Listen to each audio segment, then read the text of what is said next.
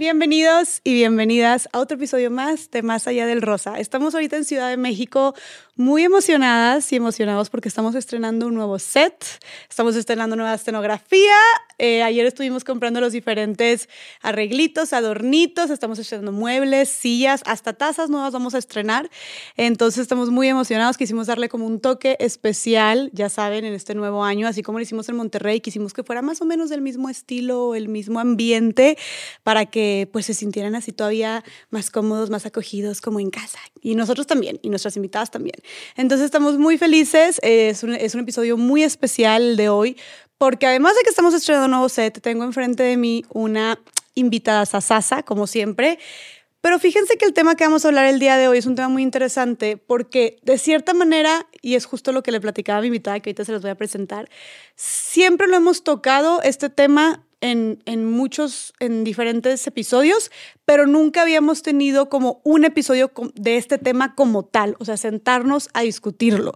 Y es importantísimo, importantísimo más cuando estamos viendo que se ve reflejado en tantos problemas sociales, porque lo hemos visto reflejado en muchísimos otros testimonios y episodios que hemos grabado con otras mujeres, siempre está presente. Así que ahorita traje a alguien experta en el tema para sentarnos y ahora sí desenvolverle, profundizarlo, machacarlo con todo para ver ahora sí cómo podemos combatirlo y qué podemos hacer cada uno de nosotros y de nosotras desde nuestra trinchera, pues para empezar a erradicarlo. Y bueno, tengo frente a mí a una mujer que es experta en este tema, que ha dedicado muy, una gran parte de su vida y de sus estudios a estos temas, que la verdad le digo, todo mi respeto y admiración para ti porque son temas pesados, son temas fuertes, dolorosos y ella dedica su vida a esto.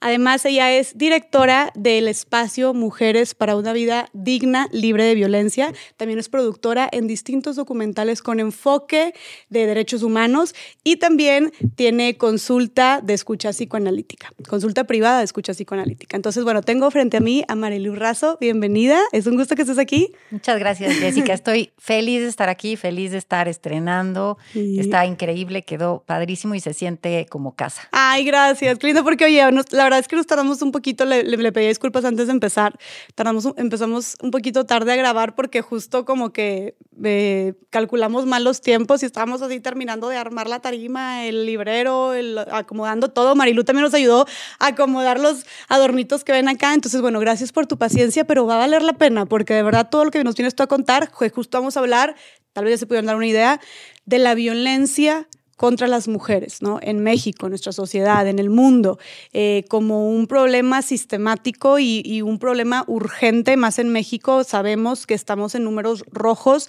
y que es un problema muy alarmante, que está cobrando muchísimas vidas em, y que sabemos que, cobra, que cobre muchísimas vidas. O sea, el feminicidio es como el último de los niveles de violencia, pero que antes de eso también se ve y se refleja de muchísimas otras formas en todas partes. ¿no?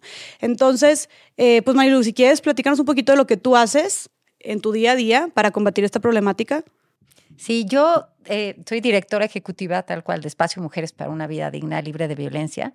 Somos una organización de la sociedad civil que este septiembre cumple 15 años. Formamos parte de la Red Nacional de Refugios y tenemos tres espacios de atención que son muy importantes. Uno es el centro de atención externa, tenemos también un refugio y una casa de transición. ¿Cuál es la diferencia entre estas tres? Disculpa. El centro de atención externa eh, es un lugar al que las mujeres, las niñas y los niños pueden acudir a tomar eh, asesoría jurídica en trabajo social y atención psicológica. Eh, pero que no corre riesgo su vida en ese momento, de tal manera que pueden acudir al centro, pedir orientación y trabajar eh, lo que están viviendo y tomar decisiones distintas para su vida. Es también la cara pública de los refugios. ¿Por qué la cara pública?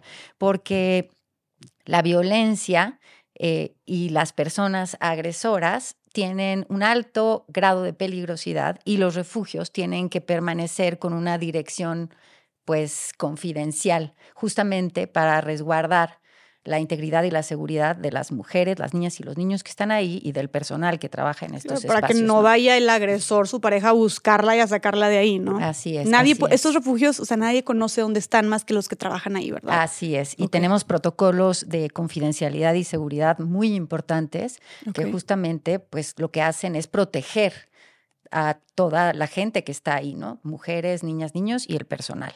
Y el centro de atención externa es pues la dirección conocida a la que la gente puede acudir a pedir asesoría y es el primer contacto Mm. antes de ingresar al refugio.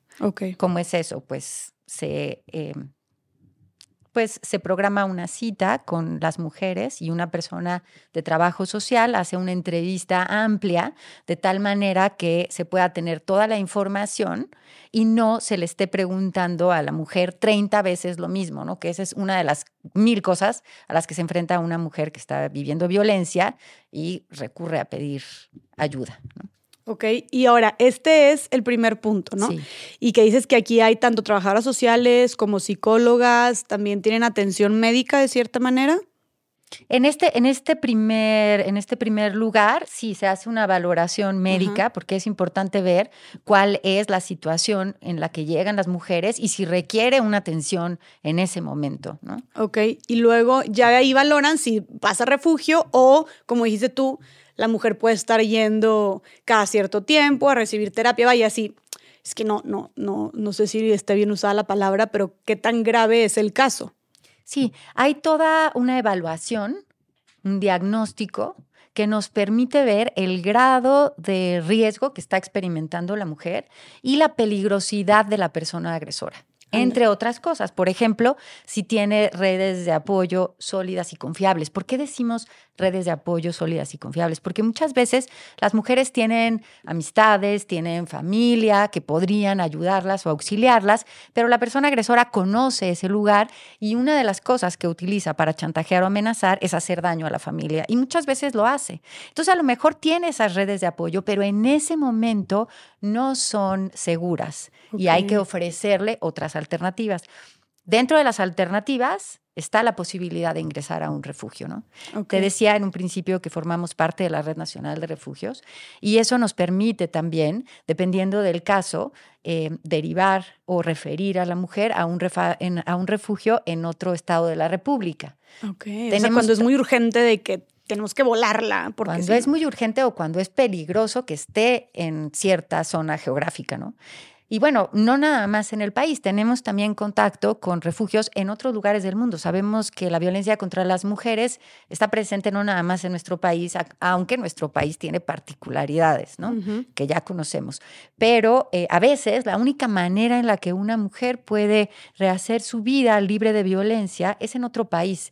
Y justamente lo que hacemos es pues todas las gestiones para que las mujeres, las niñas y los niños puedan estar en un lugar seguro. O sea, han mandado, ustedes han volado a mujeres de México a otros países por el nivel de violencia que estaban experimentando. sí, así es. Y esto supongo, este Marilu, que es cuando estamos hablando de que pues están con parejas o sus agresores son personas muy poderosas, que, que tienen ahí como, este, pues, mucha- muchas, muchos contactos o maneras de llegar a ellas, ¿no? Que como dices tú, peligra que estén, o sea, tanto como, no sé, del narcotráfico o tal vez que estén metidos en la política, Así cosas así. Así es. Ok.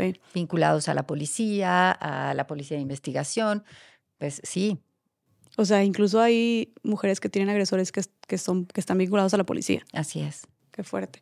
Ok, entonces, esto es lo que es, eh, esto es cuando lo- las mandan a otros refugios, que pueden quedarse aquí, pueden estar en otros, en otros estados o incluso en otros países. Pero, ¿qué es lo que pasa dentro de los refugios, Marilu? ¿Cómo ayudan a las mujeres ustedes en los refugios? ¿Cómo es el sistema?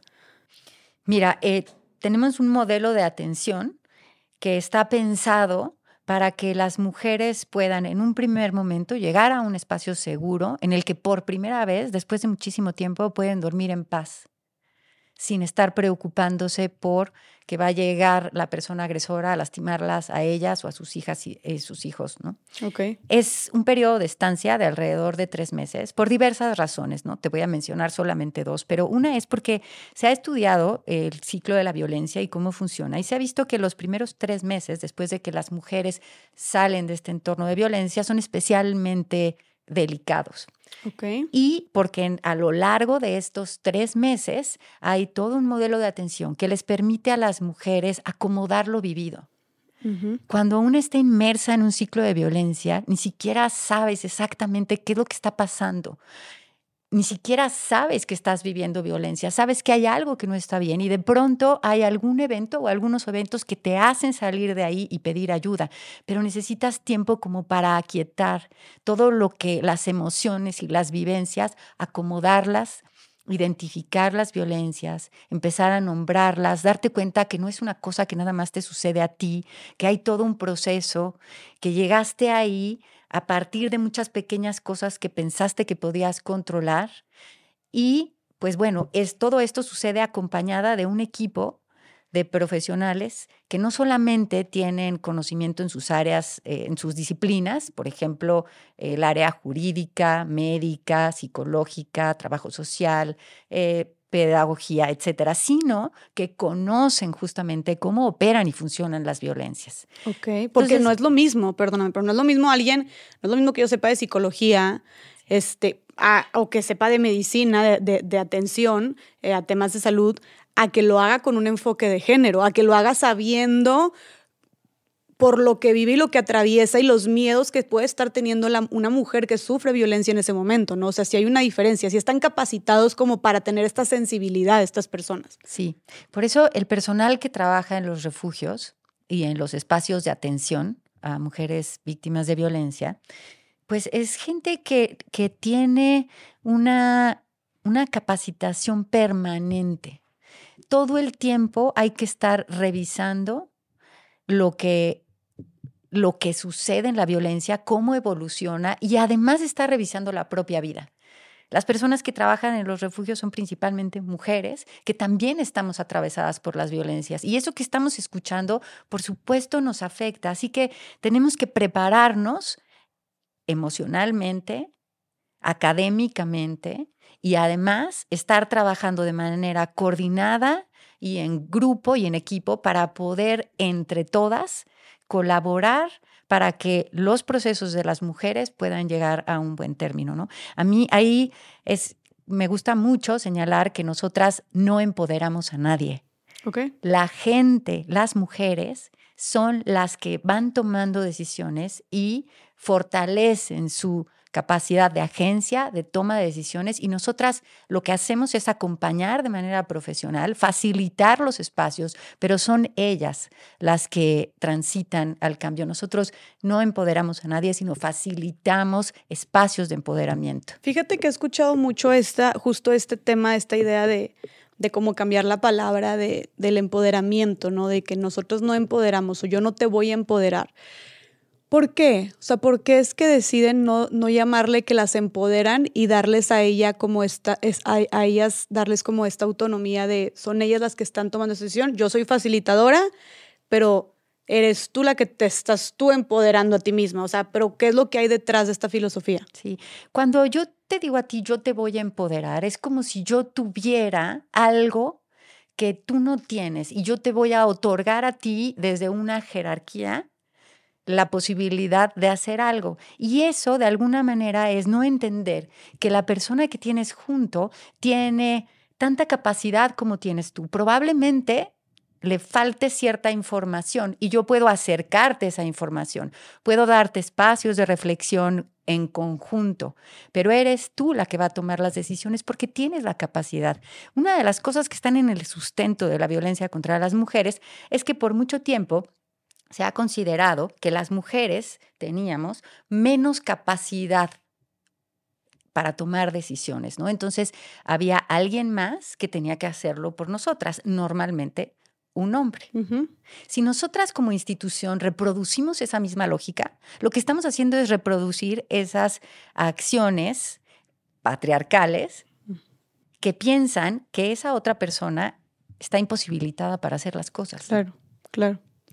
Está en un lugar distinto, ¿no? Que a lo mejor no puede ver ciertas cosas, pero no por eso es incapaz.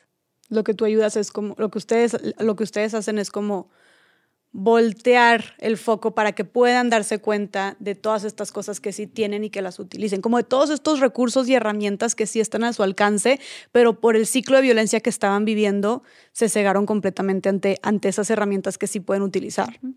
Porque justamente por eso se habla de la normalización de la violencia y la naturalización de la violencia que no nos permite reconocer que hay acciones o actitudes violentas y machistas. Okay. No es porque no, no se pueden ver porque se considera que son naturales o porque se considera que siempre ha sido así. ¿Por qué crees que esté tan normalizada la violencia? Porque creo que ese es, creo que ese es el. Sí. O sea, creo que ese es el, uno de los problemas más grandes cuando hablamos de violencia, que ni siquiera, como tú dijiste, tú trabajas con mujeres en refugios todos los días, que llegaron al refugio porque su vida ya corría peligro. Y digo, no sé, tú, tú, tú, me, tú me confirmarás, pero creo que uno de los problemas más grandes a los que nos enfrentamos es que muchas veces ni siquiera se reconoce o no se dan cuenta que están viviendo una situación de violencia, que se piensa que así, que así debe ser o que no hay nada, que hay algo que, está, que, que les incomoda o que les duele, pero ni siquiera reconocen cuál es el problema. Ni ellas ni el entorno muchas veces, ¿no? Justamente por lo que estás señalando, la normalización. ¿Y por qué ¿Por está normalizada la violencia? Porque vivimos en lo que hemos escuchado muchas veces ahora, ¿no? En el sistema patriarcal. ¿Qué es el sistema patriarcal? El sistema patriarcal es justamente, en, en palabras como muy sencillas, es la manera en la que el mundo se ha organizado a lo largo de muchísimos siglos.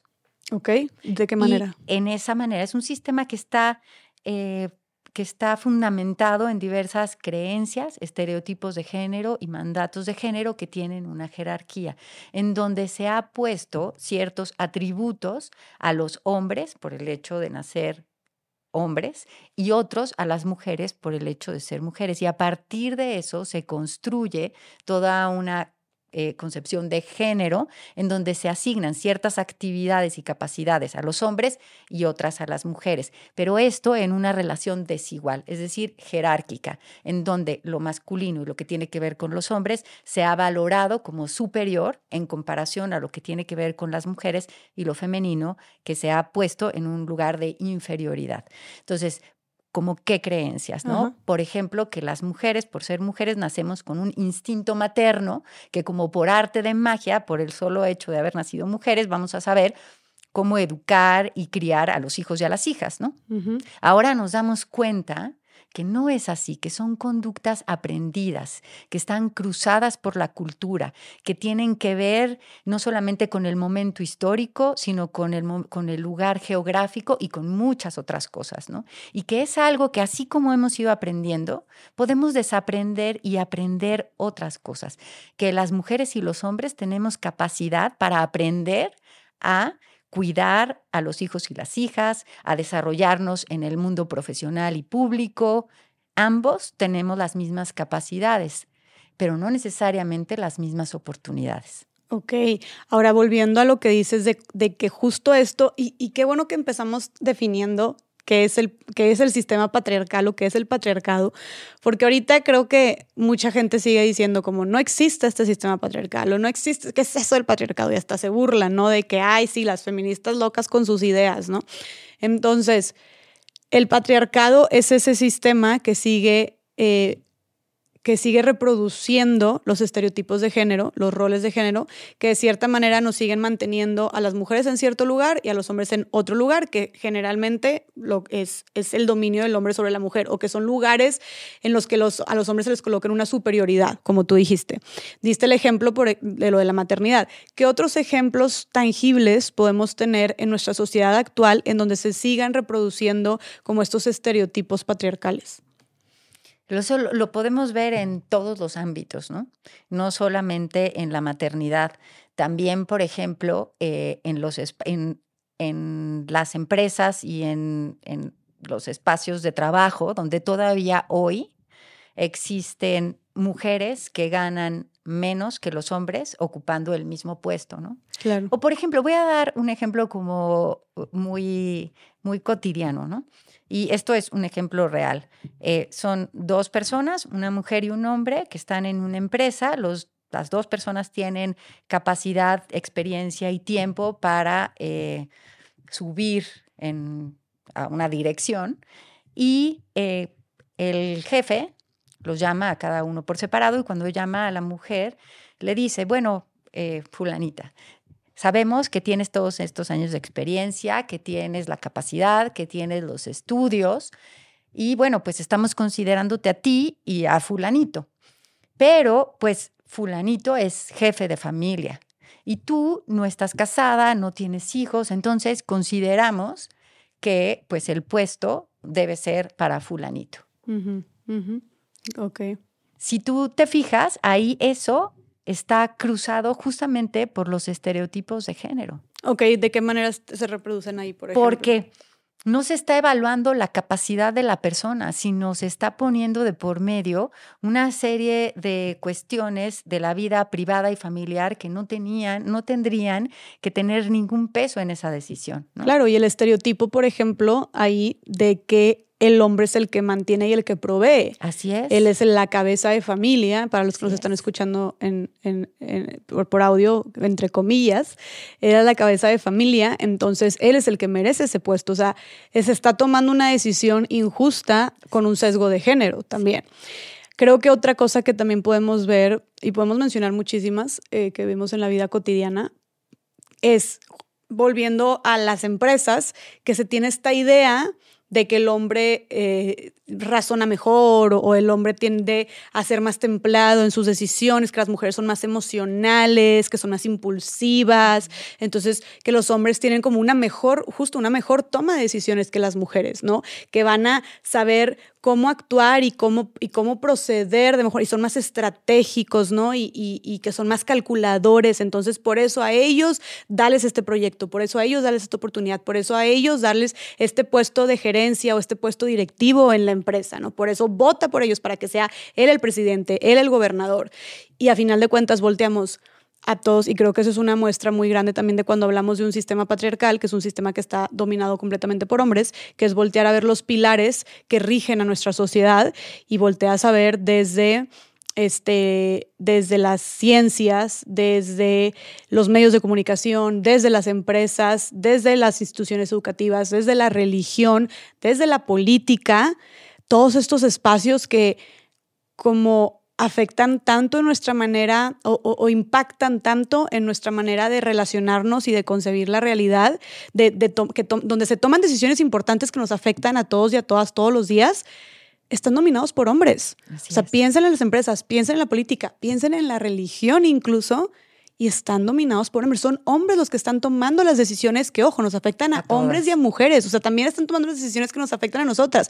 Y voy a poner también un ejemplo súper básico. Eh, pero, por ejemplo, está pero que, que, que, que, engloba muchas cosas. Está Sheryl Sandberg en su libro de Vayamos Adelante, que es la CEO de, de Facebook. Em, dice que ella, cuando, cuando entra a las oficinas de Facebook a trabajar y se embaraza, pues ella iba embarazada a la oficina y que hasta que ella estuvo en un puesto de, de poder, de, de decisión, y estuvo embarazada, supo que no estaba chido estar embarazada, ir a la oficina a las 7 de la mañana y caminar tres cuadras embarazada para llegar a la oficina. Y dijo, es que cómo puede ser porque no había estacionamiento para mujeres embarazadas en la oficina, porque habían estado puros hombres tomando las decisiones y obviamente pues no se habían percatado y ponle tú que ni siquiera haya una malicia ahí detrás, pero ni siquiera se habían percatado porque no son sus realidades. no se ve, ¿te fijas? ahí justo estás hablando de una violencia invisibilizada porque ni siquiera se puede ver. Exacto. Porque el mundo está concebido por y para los hombres. Exacto. Ese es justamente.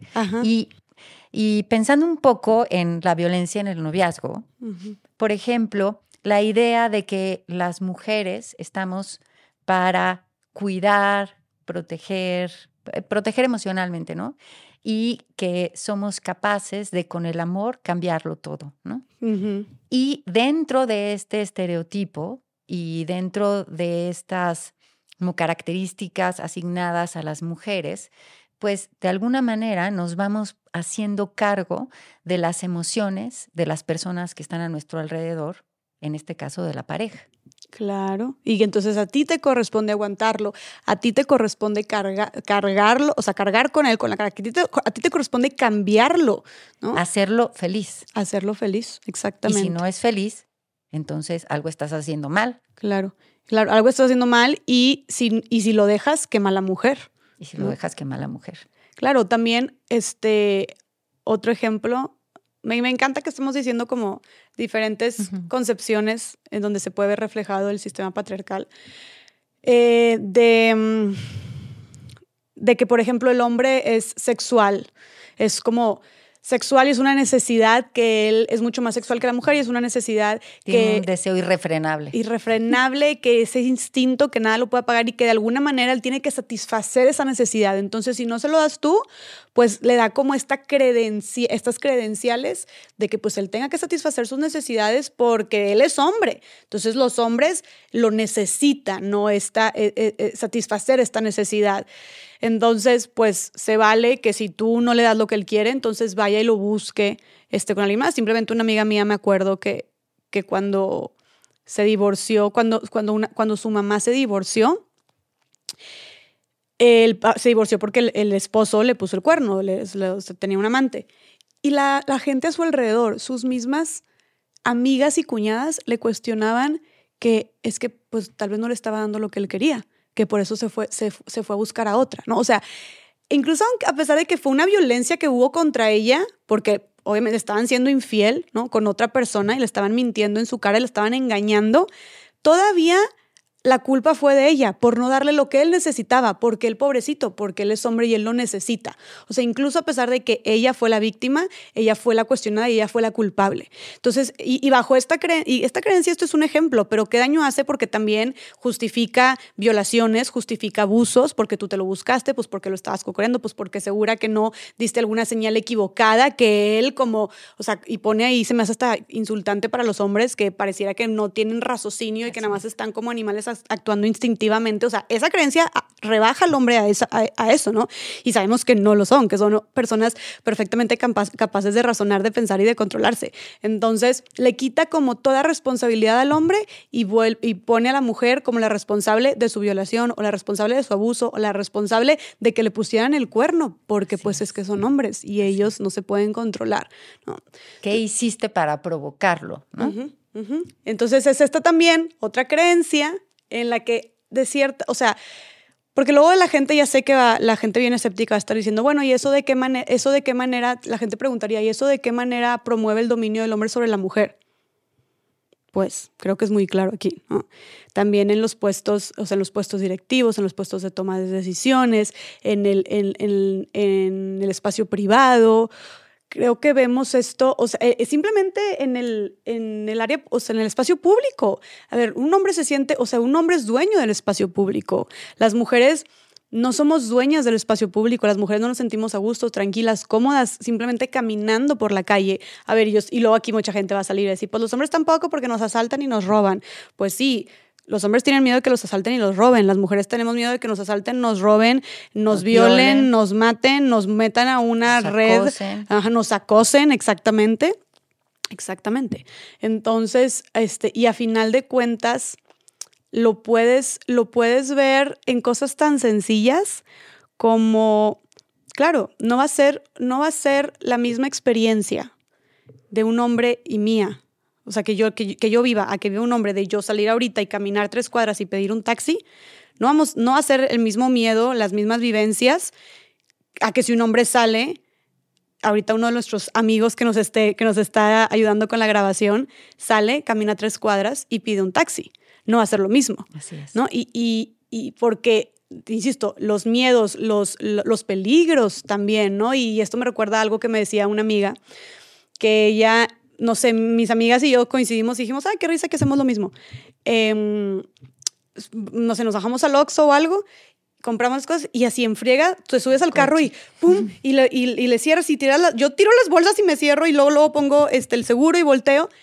Y luego yo, me pasó que vi que mi novio, y también ella platicó que su esposo hizo lo mismo, que se suben, dejan la puerta abierta y el celular y luego acomodan las cosas y que ella le decía, apúrate, cierra la puerta. Y él como, ay, y, que ve que siempre él bien tranquilo lo hace. Y yo vi lo mismo con mi novio, como que bien tranquilo. Pues claro, no tienen como esta, ¿qué se le llamaría? Paranoia o este miedo intenso de que lleguen y te jalen y te hagan de todo, ¿no? Entonces, creo que a lo que voy es que esto también se ve reflejado en el espacio público y en cosas tan simples como ir y pedir un taxi o ir y subirte a tu carro o al transporte público después de comprar lo que sea.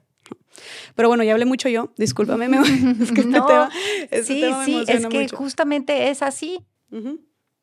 Entonces, esto es cuando, estas son las creencias, como muchas otras creencias, no sé si se te ocurra otra, cuando hablamos de, o sea, de, cómo se ve, eh, de cómo se ve la presencia de un sistema patriarcal. ¿Se te ocurre otra? Sí, por ejemplo, que una mujer, si no está acompañada por un hombre, hay algo que le falta, hay algo que no está bien y pues algo, algo ella no está haciendo correctamente, ¿no? Porque cómo no puede estar acompañada por un hombre, ¿no?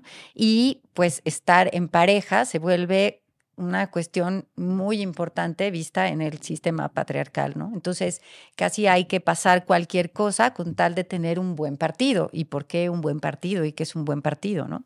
Pues es justamente la creencia en la que los hombres son los que van a proveer no solamente de lo económico, sino del mundo a las mujeres. Son ellos los que van a ser el vehículo para que una mujer pueda acceder a ciertas cosas.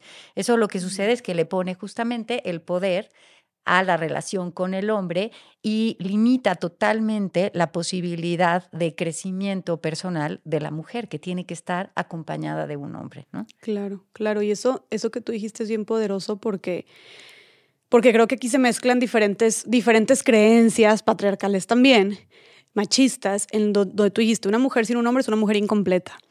Pero también desde el, como dices tú, el, el, hombre es el que va y te va a proveer y te va a proteger y va a ver por ti, va a responder y te va a mantener.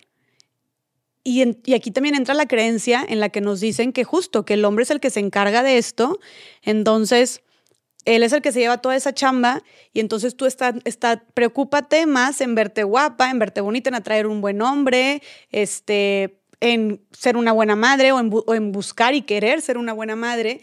Y, los hombres, ocúpate de trabajar, ocúpate de desarrollarte, ocúpate de estudiar, este, de escalar profesionalmente, porque eventualmente vas a llegar a este punto en el que tienes que responder o ver por una mujer y por la familia. ¿no? Pero fíjate, perdón que te interrumpa, es que es muy interesante lo que estás diciendo, porque no solamente se dividen esas actividades como lo estás describiendo, se valoran más unas que otras. Aparte. Lo que hace una mujer en el hogar o las actividades que decide hacer la mujer, que son eh, tradicionalmente concebidas para las mujeres y en lo femenino, son valuadas de manera distinta.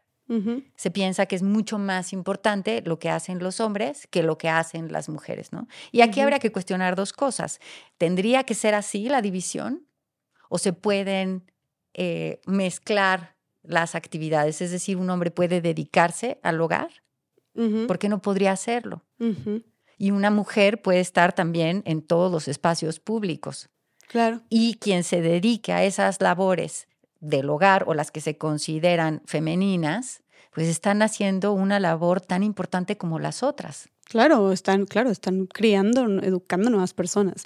Y creo que esto también podría estar relacionado, ¿tú qué opinas, Marilu? O sea, en, no solamente en, el, en, un sistema patriarcal, sino en un sistema capitalista también, en el que vales por lo que produces. Entonces, lo que produces económicamente hablando. Entonces, si el hombre es el que va y produce, por más que la mujer acá se la esté partiendo y esté cambiando pañales y esté alimentando bocas y esté haciendo que el hombre pueda salir a trabajar porque te estoy teniendo listo tu lonche, porque te estoy planchando tus camisas, porque estoy dejando todo impecable, o sea, que ese trabajo incluso a veces es hasta más pesado porque no tiene hora de salida, porque hasta en los domingos, en las mañanas estás trabajando, no hay vacaciones exactamente pero se sigue valorando más esto. ¿Por qué? Porque ahí es donde hay una, una remuneración económicamente hablando de por medio.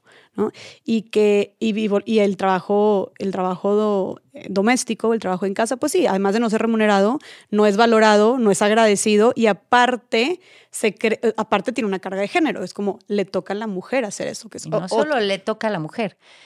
En esta concepción del mundo, a las mujeres nos sale de manera natural por ser mujeres. Ajá, eh, tú lo sabes hacer bien, es que tú eres la que sabe planchar la salir, salir bien, ¿no? Y si no, no eres una buena mujer.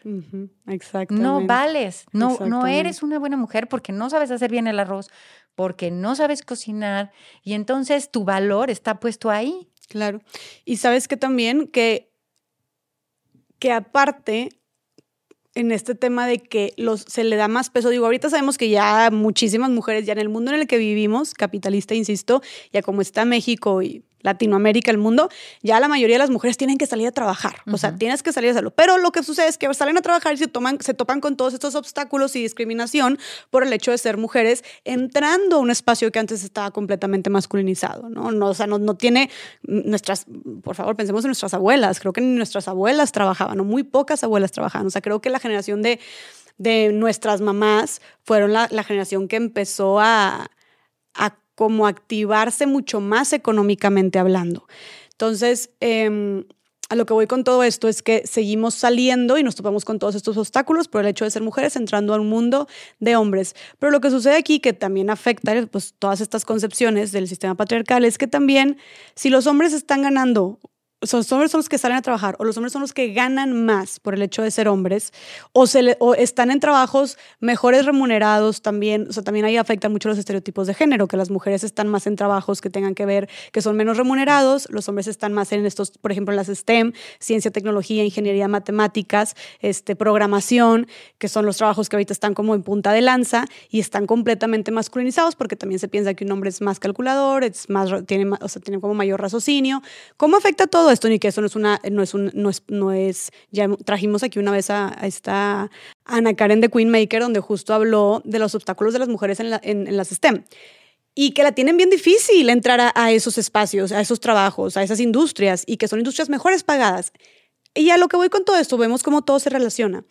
Es que los hombres terminan ganando más dinero. Entonces los hombres terminan a final de cuentas, como tú dijiste, teniendo esta autoridad y siendo, siendo este que no debería ser como este carro, y por eso se cree como este vehículo más bien, para que una mujer pueda realizarse y para, uno, para, que pueda, para que una mujer la puedan mantener y puedan satisfacer sus necesidades, porque ellos son los que tienen todas estas oportunidades de tener este vehículo. Y a final de cuentas, si tienes poder, digo, si tienes dinero, pues si tienes estos dineros, tienes más poder, tienes más poder de decisión, porque a ver, a cómo nos regimos, pues sí, tú puedes decirle a una mujer, salte, salte de ahí si te está violentando, pues sí, pero ¿qué hace si no va a tener para darle comer a los hijos, si no va a tener ella para, para sustentarse simplemente y él es el que la mantiene? Entonces es como toda una, como un, todo un círculo vicioso, ¿no? De problemáticas. Porque además las mujeres salimos a trabajar, pero en, todavía hoy en muchos hogares, quien se encarga de los hijos y la casa principalmente es la mujer. Por eso se habla de una doble o triple jornada, porque no solamente se dedica a su trabajo, sino también al trabajo de su hogar y muchas veces al cuidado de las personas mayores o de los enfermos dentro de los sistemas familiares. ¿no? Y todavía hoy escuchamos muchas veces que algunas mujeres dicen, no, pues es que mi pareja es muy buena onda porque me ayuda en la casa, ¿no? Y habría que cuestionarse si es ayuda o más bien tendríamos que transitar a un trabajo de colaboración. Porque el padre y la madre son responsables de los hijos y las hijas, en su manutención y en sus cuidados. Claro, claro. Y a ver, todo esto, a final de cuentas, lo vimos desde el, lado, la parte sexual, la parte de la violencia como tal, la parte del trabajo, este, la parte del espacio privado, del trabajo doméstico. Todo esto ya vimos que está en absolutamente todas partes. A final de cuentas, como dijimos, es un mundo eh, que la toma de decisiones principalmente la tienen los hombres. Entonces creo que ya quedó claro lo que es, por qué decimos que estamos en un sistema patriarcal, ¿verdad? Solo para poder como terminar de englobar todo esto, ¿cómo definirías tú en un enunciado el sistema patriarcal, Un sistema social que está sustentado en creencias, estereotipos y mandatos de género, con una jerarquía que pondera en un lugar superior lo relacionado a los hombres y a la masculinidad. Y así se organiza el mundo y se ha organizado el mundo, dividiendo las actividades, algunas actividades para las mujeres, otras para los hombres, y siempre cruzada por esta jerarquía. Buenísimo. Y que, y que como tú dijiste, lo podemos ver en los más mínimos detalles. Pero ahora, Marido, ¿por qué ¿De qué manera nos afecta a las mujeres y a los hombres también vivir en un sistema patriarcal? ¿Por qué cuestionarlo? O sea, ¿por qué venimos a querer cambiar todo el sistema? Si así, si así ha funcionado, o más bien así, así ha sido siempre, ¿no? Porque ¿de qué manera nos afecta vivir bajo estos mandatos y creencias? Porque es un sistema que oprime a un grupo en relación del otro y no nada más a un grupo. Si hablamos ya de opresión y jerarquía, hay muchas otras cosas, ¿no? Como el color de piel, el lugar en el que ciertas personas viven y esto genera una creencia de que hay seres humanos que valen más que otros, seres humanos que tienen capacidad para moverse y desarrollarse en el mundo con mayor facilidad que otros. Y pues por supuesto ha operado así y para muchas personas es conveniente. Sin embargo, sabemos que las personas, por el solo hecho de ser personas, tenemos la misma valía en dignidad y tenemos la tendríamos que tener la capacidad de desarrollarnos plenamente. Claro. Y meter a las personas en moldes rígidos, lo que hace es que pues limita su capacidad de experimentar y de vivir el mundo, no solamente a las mujeres, también a los hombres. Por supuesto, en esta jerarquía de opresión, pues los hombres tradicionalmente han tenido mayores facilidades que las mujeres, pero también a ellos les quita la posibilidad de vivir muchas experiencias humanas que son muy enriquecedoras y, de muchísima satisfacción. ¿no? Muchos hombres no tienen desde esta concepción machista la posibilidad de de comunicarse y entablar relaciones profundas con sus hijas e hijos. Muchas veces no pueden expresar sus emociones. Muchas veces tienen que resolver problemas a través de la violencia, pues no es que tengan, han aprendido a resolver los problemas a través de la violencia y a veces acaban matándose unos a otros porque es la forma en la que creen y han aprendido a resolver los conflictos, cuando podríamos hacerlo de otra manera. Claro. Podríamos también compartir las responsabilidades del cuidado y de la manutención, compartir conocimientos. Es, creo que si, si aprendemos a valorar la diferencia y a darnos cuenta que las personas todas valemos lo mismo y tenemos capacidad para construir juntas y juntos, creo que podemos vivir un mundo pues mucho más armónico. La vida, por supuesto, siempre va a tener conflictos, ¿no? Pero pero tenemos como mucha más capacidad de, de disfrutar la vida. Y hace, hace poco te escuché a ti hablando justamente de lo que sucede en la relación de pareja, como en la relación de pareja, y no solamente en la relación de pareja, sino la relación entre las personas, aprendemos de la otra persona, no solo de la otra persona, sino de nosotras mismas.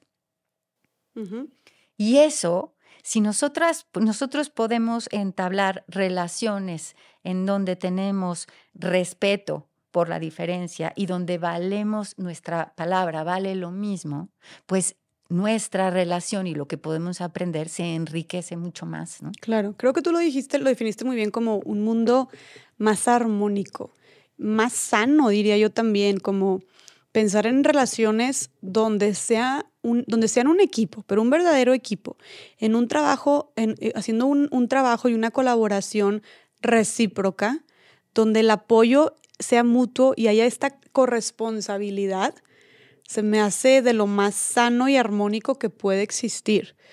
Y ojo, yo sé que aquí entra también, porque muchos dicen, bueno, y si me quiero quedar en casa, si soy una mamá que me quiero quedar en casa, va, o sea, aquí el feminismo tampoco busca imponerle a las mujeres, tienes que salir y trabajar y ser la más empresaria y exitosa y charara. No, busca darte la elección, o sea, que, tú tengas la libertad de decidir, pero que, si des, pero que esa, esa decisión no sea una decisión sesgada por, estereotipos de género. O sea, que no pienses que tú te quedas, tal vez es lo que quieres, pero porque quieres lo que quieres. Y además también eh, que si tú decides hacerlo diferente a lo tradicional, que no te topes con un chorro de obstáculos por el hecho de ser mujer.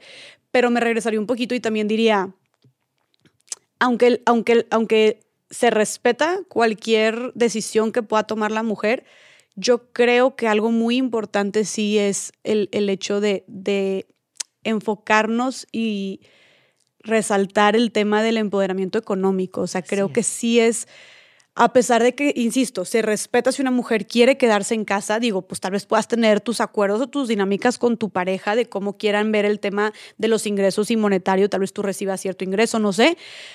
Pero a final de cuentas viene, sigue viniendo de él. O sea, creo que mm, si hablamos de libertad, de emancipación, de poder de decisión y de autonomía, sí es clave que las mujeres tengamos esta libertad económica. ¿Tú qué opinas de esto?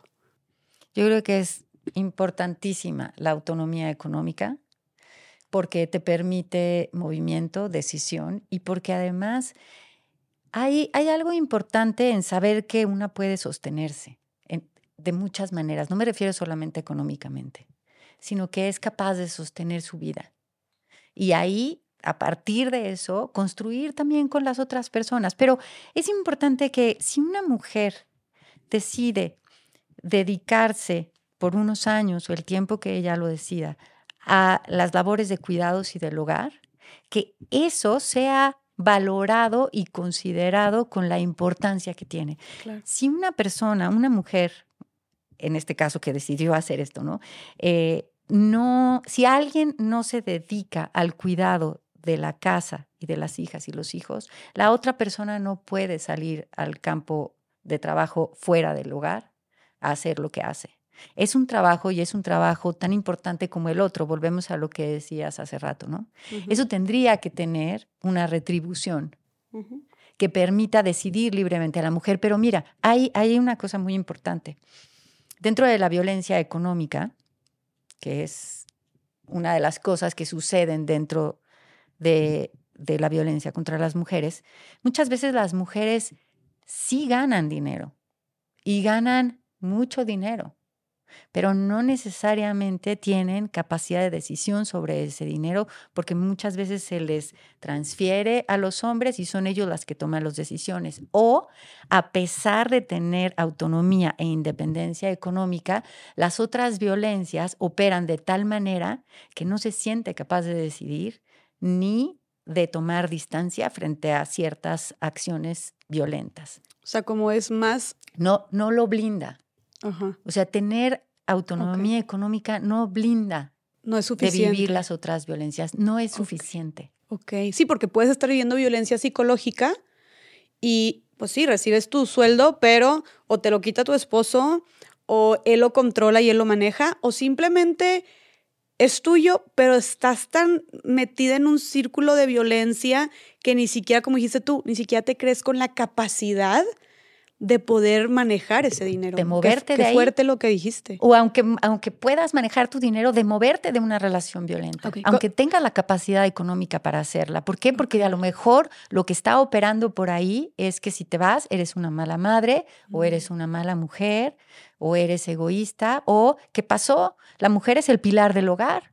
Entonces, no importa si él es violento o no violento, tú vas a quedarte ahí estoica para que la familia continúe. Qué cañón. Aunque sea una relación tóxica y violenta en donde también los hijos y las hijas están sufriendo violencia.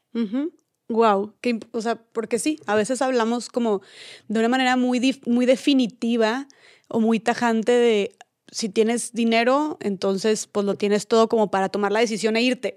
Pero pues no es así de fácil. O sea, bueno, y ahora imagínate si no tuviera, si no tienes dinero. O sea, está todavía más. Pero bueno, volviendo al tema, claro, entonces eh, creo, que, creo que queda claro cómo afecta el sistema patriarcal, cómo nos afecta y, que, y me, me, me gusta también que hayas dicho de qué manera afecta a los hombres, ¿no? Y creo que en general también por qué combatir, por, qué combatir un sistema patriarcal, porque como dijiste tú, pues simplemente no está dejando que una parte de la población se desarrolle y tenga todos sus derechos, que tenemos derecho a esos derechos, eh, y que desarrolle todo su potencial y sus intereses, ¿no? Y sus talentos. Creo que es injusto, aparte, os hablando así de que cómo está, cómo está distribuida o establecidas las dinámicas en la sociedad actual es injusto, o sea, es injusto que, que yo por ser, y digo cualquier tontería también, no es tontería, ¿no? Pero cualquier cosa al aire, que yo por ser mujer yo tenga que servirle la comida a mi hermano. Mira, y mientras él está en el Xbox. Porque tú observa. Y muchas veces en reuniones de trabajo, en donde hay hombres y mujeres, y las galletas están por allá y el café, y normalmente sin pensarlo, ni ellas ni ellos, quienes se paran a traer las galletas y el café a la mesa son las mujeres. Claro. Fíjate cómo ahí operan los mandatos de género sin que te des cuenta. Por eso es un trabajo de todos los días. Claro. Yo sigo descubriendo y develando violencias y conductas que están insertas en el sistema patriarcal. Y nadie les está diciendo nadie les está pidiendo que lo sirvan. Nadie, no tienen que pedírselo. Eh, Ella es, solita. Justo está introyectado, ahí es cuando nadie tiene que pedir nada, porque es lo que se espera de ti. Porque es lo que te dijeron desde que estabas chiquita. Porque luego la gente dice, no, pues es que es el instinto de la mujer, el servir. Pero sabemos que no es ningún instinto, entonces, Marilo. No, no es ningún instinto, es una conducta aprendida. Y luego la gente dice, ay, bueno, eh, pues qué, ¿y qué? O sea, ¿y qué? ¿Qué daño te hace, Jessica, que tú puedas servirle las galletas a tu abuelito? O que tú puedas servirle las el, el, el, café a tus tíos. A ver, es que es, es, más, es más profundo que eso, no es más allá, porque si estamos repitiendo estas dinámicas, si yo tengo ese, ese chip, esa mentalidad, tanto yo porque porque si te das cuenta, como tú dijiste, no solamente sería yo o mi hermana, serían casualmente luego todas las mujeres son las que se están encargando de servir. Y lo vemos mucho en las cenas familiares, en la cena navideña ya hemos hablado de eso, de que son las mujeres sirviendo y los hombres disfrutando, ¿no? Y que no solamente es en esa época del año, es casi siempre esa es la dinámica. Entonces, ¿y, y quién recoge después también? Las mujeres. Entonces, a lo que vamos con esto es que es como un sello de de que, se, de que después seguimos reproduciendo estas dinámicas y luego cuando, no sé, después si tienes una, si, si, tienes, si tienes una pareja, te casas, tienes una familia, luego tú ya solita piensas que te corresponde ese rol y, lo, y el hombre piensa que por tú, porque, porque fue lo que vivió y que todas las mujeres a su alrededor lo que se encargaban era de servir, de cocinar, de atender, de recoger, de limpiar, también piensa que ese es tu rol y entonces se vuelve esta misma dinámica, pero con la nueva familia que tú formes y se sigue replicando de esta manera, entonces luego, pero tú luego también estás teniendo que trabajar, entonces luego tienes la doble, la triple jornada, todo esto, ¿no? Entonces, a lo que voy es, no es un inofensivo de te voy a servir un café y ya, sino que va mucho más allá. Por eso la importancia de cuestionar todo. Como dijiste tú, un trabajo de todos los días. Es un trabajo de todos los días, porque además la diferencia entre yo tener un acto de amabilidad contigo o con cualquier otra persona es que yo decido tener un acto de amabilidad contigo. Lo otro es una obligación, porque soy mujer, me toca. Sí, es un mandato, un mandato es un mandato. Exactamente. Ahí hay una diferencia enorme, ¿no? Porque no se trata de que ya nos volvamos fríos y frías y no tengamos ningún, ningún acto de consideración con otras personas, pero hay que preguntarse si estás teniendo realmente un acto de consideración con otra persona porque así lo quieres hacer o es porque está impuesto, porque te toca, porque eres la mujer de la familia. Claro, y fíjate que ahorita esto, esto me recuerda como, hablando de mandatos sociales, eh, me recuerda y lo relaciono como ahora del otro lado, el lado de los hombres, de la caballerosidad. Ahorita que dijiste como tener estos detalles de amabilidad, también mucha gente luego cuestiona el, eh, ay, pues sí, pero entonces, ¿y qué? ¿Y la caballerosidad? Que ahí sí bien puestas, ¿verdad?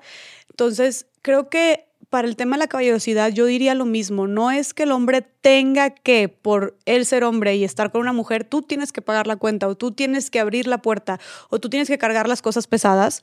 Simplemente creo que se podría definir en, más que ser caballeroso porque eres un caballero, porque eres un hombre, es más bien se trata de ser amables, de, ser, de, de actos de amabilidad y que no tengas que hacerlos porque te toca a ti como tu rol de hombre, sino que tú decides hacerlos como una muestra de amor hacia la persona, así como mi novio, por ejemplo, luego dicen, ay, pues por ser feminista no puedes. Mi novio siempre me abre la puerta, mi novio siempre, o sea, si tiene estos, estos detalles que podrían entrar dentro de la caballerosidad tradicional conmigo, así como yo también mil veces estamos platicando o estamos en una, en, en, alguna juntada con las amigas y amigos y yo le digo que quieres que quieres de comer, que, que te preparo unas papitas, quieres algo de tomar y yo le sirvo a él, o sea, a lo que voy es eso ni me quita lo feminista, ni a él lo hace machista, sino es nada más, y yo lo estoy viendo como no es como algo que me toca hacer, sino algo que con mucho gusto hago, porque él también muchas veces me sirve a mí, porque yo muchas veces lo invito a él a cenar. Entonces es simplemente verlo más como,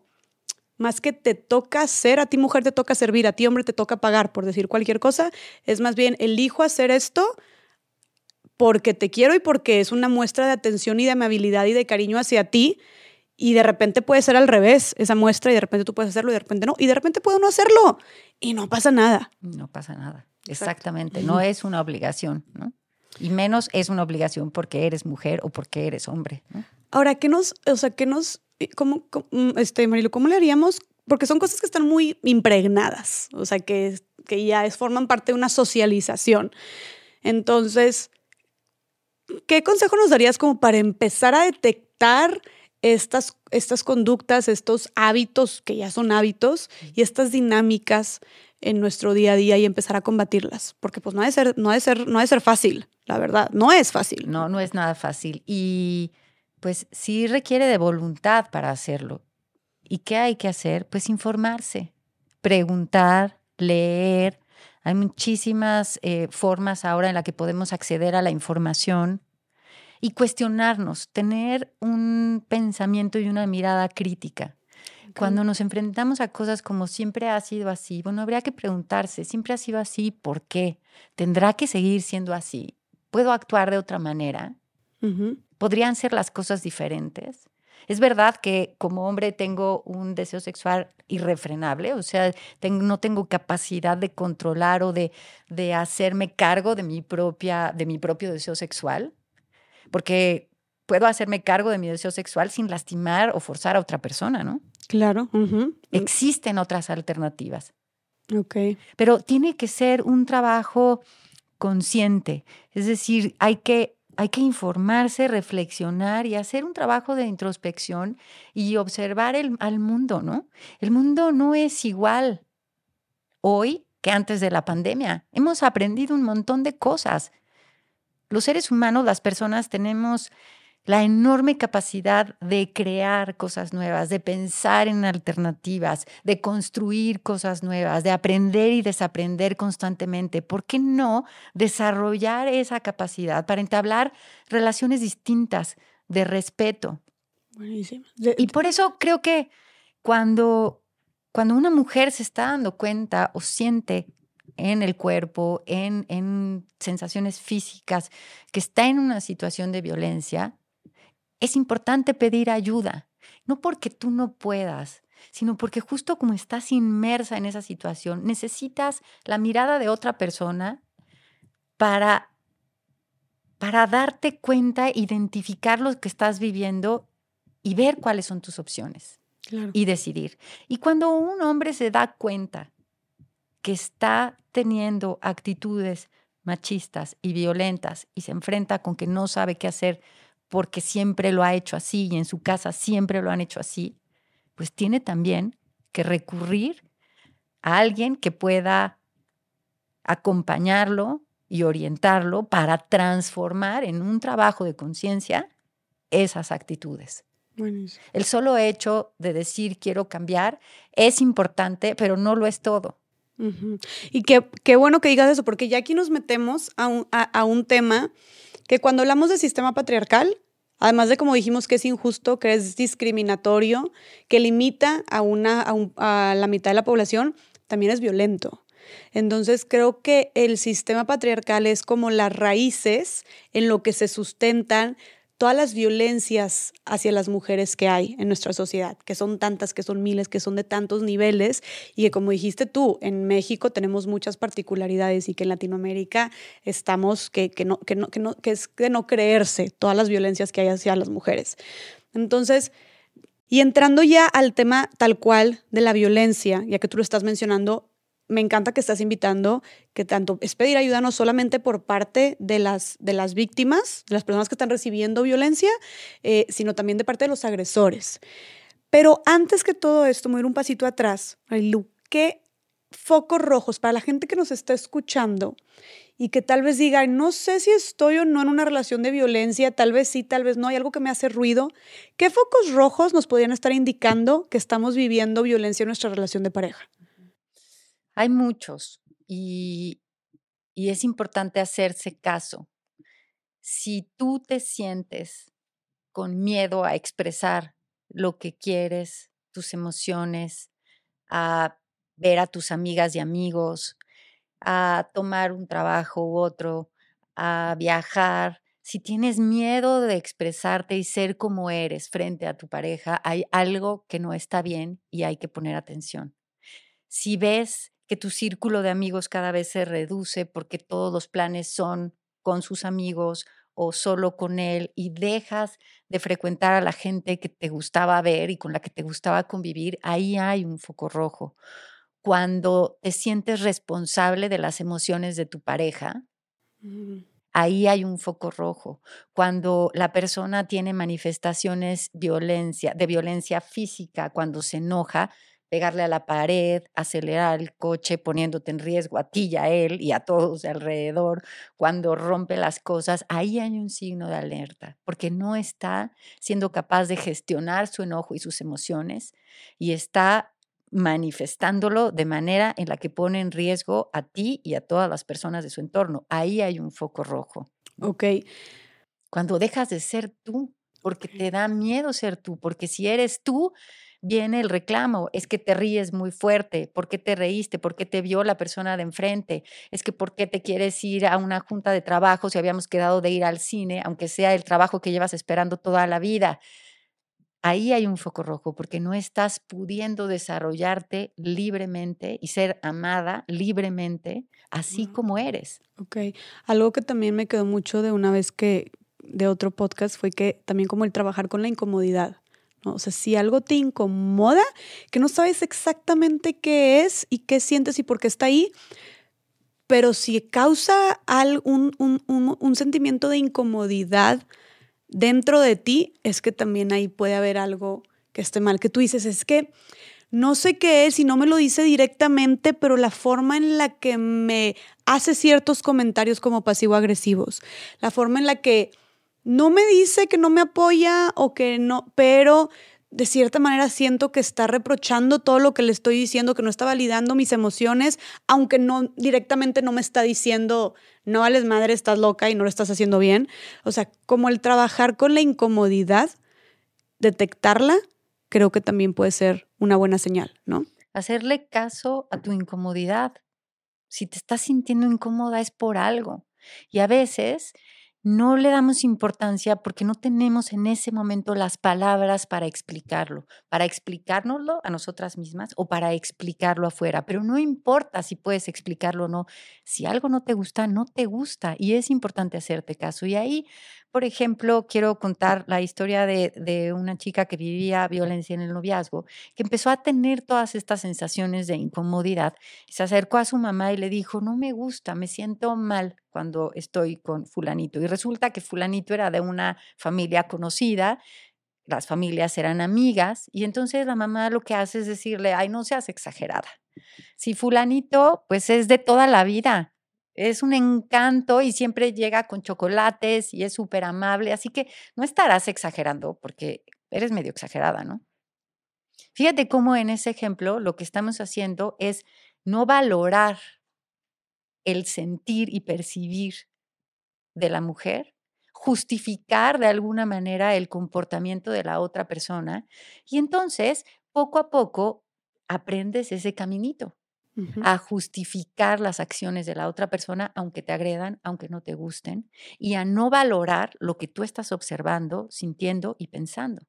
Okay. Y eso hace que poco a poco vaya escalando el nivel de violencia dentro de la relación.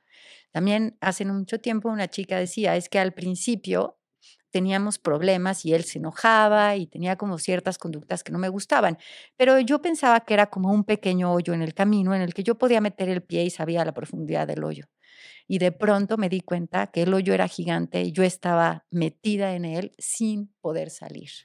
Esa es como una particularidad también de la violencia, ¿no? Especialmente, o sea, de la violencia en pareja, como que de repente estás notando ciertas señales, pero lo dejas correr, lo dejas correr y dices, luego, se justifica, y luego está el este gaslighting de te estás haciendo ideas, estás loca, eres una exagerada, y luego simplemente dices, bueno, va a cambiar, bueno, ya me pido perdón, y de repente, ¡pum! Ya es, ¿en qué momento estoy aquí? ¿En qué momento me siento tan empinada? ¿En qué momento me siento tan sola y en qué momento siento que no puedo salir de aquí.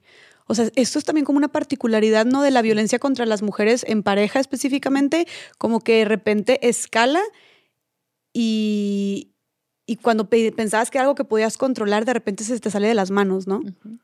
Porque además da mucho miedo pedir ayuda, da mucha vergüenza pedir ayuda, una vergüenza que no tendría por qué existir, ¿no? Porque cualquier mujer puede estar metida en una situación de violencia. Ahí también hay que romper los estereotipos de la mujer violentada, ¿no?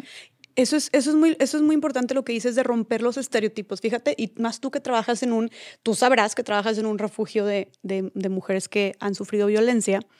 Yo una vez también hablando con una, con una mujer que era colaboradora en un refugio en Nuevo León, yo ignorantemente le dije de, ay, oye, y supongo, o sea, digo, era una, era una pregunta abierta. Le dije, supongo, tú me dirás, que son que las mujeres que están en estos refugios son mujeres de cierta clase socioeconómica, que tal vez es una clase socioeconómica eh, media baja o baja. me dice, no, me dice, ¿cómo crees? Para nada. Hay de todo. ¿te sorprenderías de las mujeres, de la esposa del empresario, de la esposa del político, de la esposa del gerente de no sé qué empresa multinacional que vienen pidiendo ayuda? Dice, sí, la diferencia es que muchas no se quedan en el refugio porque sí tienen a la amiga que les da en su casa y que están protegidas ahí, pero claro que están siendo violentadas y unas violencias muy fuertes, ¿no? Entonces, algo importante por recalcar también es que la violencia contra la mujer no discrimina edad, clase social, o sea, clase socioeconómica. Nivel académico, nada. Ok, qué fuerte que estás diciendo. Y me parece que, que una de las mayores vulnerabilidades es sentirte o creerte invulnerable. Ok. Pensar que a ti no te va a pasar. Ok. Que eso a ti no te va a pasar. Que tú sí puedes controlar la situación, que tú sí puedes cambiar a la persona. Eso justamente hace que te vayas metiendo cada vez más en este ciclo de violencia que lo que va generando es una sensación de indefensión, es decir, de no poderte, de que no hay salida, de que no hay manera de salir de esa situación. y además, ¿cómo vas a pedir ayuda, no? Si eres una alta funcionaria o tienes X títulos o siempre has sido la más inteligente en la escuela, Claro. O tienes esta familia que es como esta familia súper buena familia, o, o, tienes cierta imagen ante la sociedad, entonces se vuelve más difícil pedir ayuda. Ok. ¿Tú has visto casos de mujeres que, o sea, hablando de que esto es algo que, que, está en todos los estratos socioeconómicos, tú en, en, el refugio has visto casos de mujeres que tengan como eh, todos los recursos o herramientas? Em, y que sean de cierto nivel de clase socioeconómica alta, que también hayan sufrido violencia, que, sean, que, que estén sufriendo violencia? Sí, en el refugio y fuera del refugio, y además de todas las edades. Ah, ok. Existen mujeres adultas, adultas mayores, que están viviendo violencia, niveles de violencia muy altos, y que sus violentadores son los hombres, sus, los hombres jóvenes de su casa, es decir, sus hijos. Es que me equivoqué, pero bueno, sus hijos, que quienes las violentan son sus hijos. Ok. ¿Cómo está eso? ¿Cómo están esos Porque están reproduciendo justamente esos mandatos de masculinidad que se asocian a los hombres. Y ahí hay un ejemplo que pues opera en el nivel simbólico, de los símbolos que vamos construyendo los seres humanos, y es el rito del matrimonio católico. Estoy hablando solamente del rito y lo que está ahí expuesto en imagen, ¿no? Pero si tú te fijas, es el papá, el patriarca, el hombre, el que va a caminar por el pasillo en donde está la sociedad como testigo, va a caminar con la mujer vestida de blanco, que significa pureza, va a caminar por todo el pasillo y va a entregarle a la mujer al marido. Que hasta el término de entregar a la novia es como entregar como si fuera un paquete de Amazon, o sea, de que te la entrego, o sea, eso está desde ahí es, y, se dice, va a entregar a la novia. primero, el, primero el novio y la familia del novio, el papá del novio, piden a la novia en la familia, en la casa de la novia, ¿no? La familia del novio y el novio le piden al papá de la novia en matrimonio a la hija, ¿no? Mm. Y entonces ya la entrega en el altar al, al marido. ¿Y qué pasa cuando una mujer ya más grande se divorcia o se queda viuda? ¿Quién se hace cargo en este sistema patriarcal de la mujer y las decisiones importantes? Los hijos. Muchas veces, y con niños chiquitos, ¿eh? si la mamá se divorció o se quedó viuda, la gente alrededor le dice al hijo hombre de la familia, ahora tú eres el hombre de la casa. Ahora tú eres el hombrecito, ¿no? ¿Y qué significa y qué implica eso? Ahora tú eres el hombre, el que va a tomar las decisiones, la voz de mando. Eres tú el que te vas a hacer cargo de cuidar, proveer y proteger a las mujeres de esta casa. Es un mandato muy pesado. Claro. Y, y, desde, volviéndome a lo que estás diciendo, desde cómo el papá entrega y luego, o sea, es como yo que era como, no sé, se puede ver como un tema de de mi, mi hija o de mi propiedad, ahora te la entrego a ti porque ahora es de tu propiedad y ahora eres el hombre de la casa, o sea, ahora es tu pareja, es ahora el nuevo hombre de la casa que está viendo como el, ahora el nuevo patriarca y qué cañón como, como dices tú, te separas, te divorcias en viudas y ahora son los hijos, pues, que son ahora como los que tienen el mando, los, el patriarca, el hijo mayor o así el que les pueden decir, o el único hijo, cuando es el único hijo, aunque sea el más chiquito. Aunque sea más chiquito. Aunque sea el más chiquito, le dicen, ahora tú eres el hombre de la casa y como dijiste tú, esto viene cargado de, de, de pura responsabilidad, ¿no? Y también algo importante es es algo muy simbólico también, como cuando yo, que recientemente me independicé, me decían, digo, vivo en Monterrey, ¿verdad? O sea, te imaginarás también el nivel de, de mm, hay mucha, mucho conservadurismo y es también un estado como, pues, de mente muy cerrada y muy religioso. Entonces, también muchos comentarios fue de que, pero ¿cómo te vas a ir de tu casa sin casarte? No, pero ¿cómo te vas a salir sin estar casada? Incluso gente muy cercana a mí, a familiares me decían de que, pero ¿qué va a pensar tu novio? Y mi novio vivía solo desde hace no sé cuánto tiempo, ¿no? Eh, y aquí también la cosa era, me puse a reflexionar y dije, ¿cómo? Entonces quieren que las mujeres nos salgamos de nuestra casa donde te mantiene tu papá, donde te ha mantenido tu papá o tu, tu, tu mamá y tu papá, pero principalmente bajo un sistema tradicional tu papá es el, como el que ha visto por ti toda la vida para salir de nuestra casa, para entrar a otra casa donde ahora tu esposo va a ver por ti. Entonces, antes tu papá veía por ti y te mantenía y ahora no puedes, o sea, socialmente hablando, no está aceptado que tú estés sola viviendo por ti, que tomes tus decisiones y que tú te mantengas, sino que no, tienes que saltar directamente a otra casa donde ahora tu esposo es el que va a ver por ti. O sea, en, cualquiera de en, en cualquier circunstancia que no sea así, si tú estás sola es como, ¿cómo? ¿Cómo va a estar una mujer sola? ¿Cómo va a estar una mujer desprotegida o decidiendo por sí misma? En una decide tu papá y en otra decide tu esposo, pero cualquiera de las dos así tiene que ser. Brincas de una a otra. Entonces, ¿en qué momento las mujeres tenemos esta propia autonomía? Y, está bien fuerte. Y cuesta mucho trabajo porque lo vamos repitiendo y no nos cuestionamos. O sea, si tú piensas en todas estas cosas de manera romántica, pues suena muy bonito, pero si puedes ver el trasfondo, te das cuenta de las implicaciones que eso puede tener o no en la vida. Creo que lo importante es reflexionar y hacerte consciente de esas cosas. Y todas y todos estamos atravesados por eso. ¿Qué quiero decir cuando estamos atravesados? Pues que hemos sido educados así. Ajá. Sí, porque de verdad está cañón, como parece que todos fuimos moldeados, o sea, con el mismo molde que todo el mundo piensa igual. Digo, nos gusta cuestionarnos y es algo que hacemos mucho en este podcast y sabemos que mucha de la gente que, que, escucha esto es porque justo está buscando algo diferente, o sea, cuestionando el deber ser y lo socialmente aceptado durante pues, toda la historia.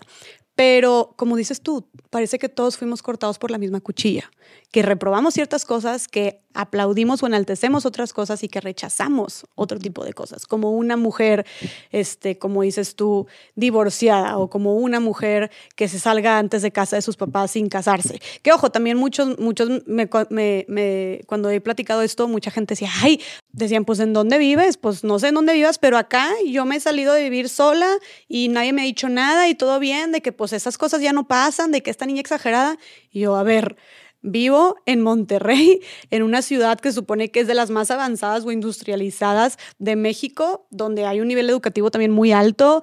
O sea, vaya, a lo que voy es, esperarías que fuera diferente, pero no, o sea, sí es, sigue sucediendo. A lo que voy con todo esto es, claro que sigue sucediendo y claro que seguimos teniendo esta, esta mentalidad retrógrada todavía.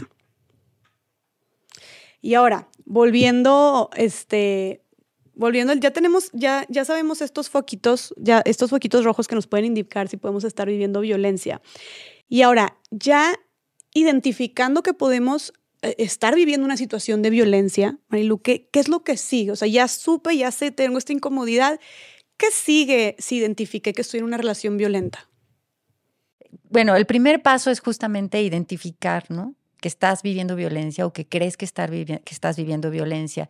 Y ahí lo que habría que hacer es pedir ayuda, acudir a alguien que sepa, informarte, pedir asesoría y ver cuáles son los caminos que tienes. Identificar cuáles son esas violencias que estás viviendo y cómo puedes detenerlas. Y muchas veces lo que tienes que hacer es dejar esa relación. No es fácil. Y por eso es importante pedir ayuda y estar acompañada en este tipo de decisiones. ¿Por qué dices que lo mejor sería en esos casos dejar la relación? Porque desgraciadamente la violencia, si no se trabaja de manera consciente y profunda, lo que va a suceder es que va a escalar. Ok. No va a detenerse. Ok. Por eso hablamos del ciclo de violencia. Y el ciclo de violencia es algo que hay que entender con mucha claridad para entender por qué una mujer no necesariamente deja una relación violenta. En el ciclo de violencia está, eh, encontramos tres fases importantes, ¿no? Una es la tensión, la generación de la tensión. Y eso es cuando, por ejemplo, en una reunión platicaste con un amigo que hacía mucho no veías y de pronto pues ves que tu novio se empieza a poner incómodo, te voltea a ver y bueno, a lo mejor la primera vez tú dices, pues quién sabe, ¿no? ¿Qué pasó? Cuando termina la reunión y se van los dos en el coche, él entonces te va a reclamar, oye, ¿por qué estabas platicando con fulanito? ¿Qué te pasa? ¿Te está tirando la onda? ¿Te gusta? Y se vuelve un conflicto que va a dejar un precedente. A lo mejor en otro momento hay una situación parecida, él vuelve a tomar una actitud distinta, tú observas la mirada y ya sabes lo que va a venir. Ok.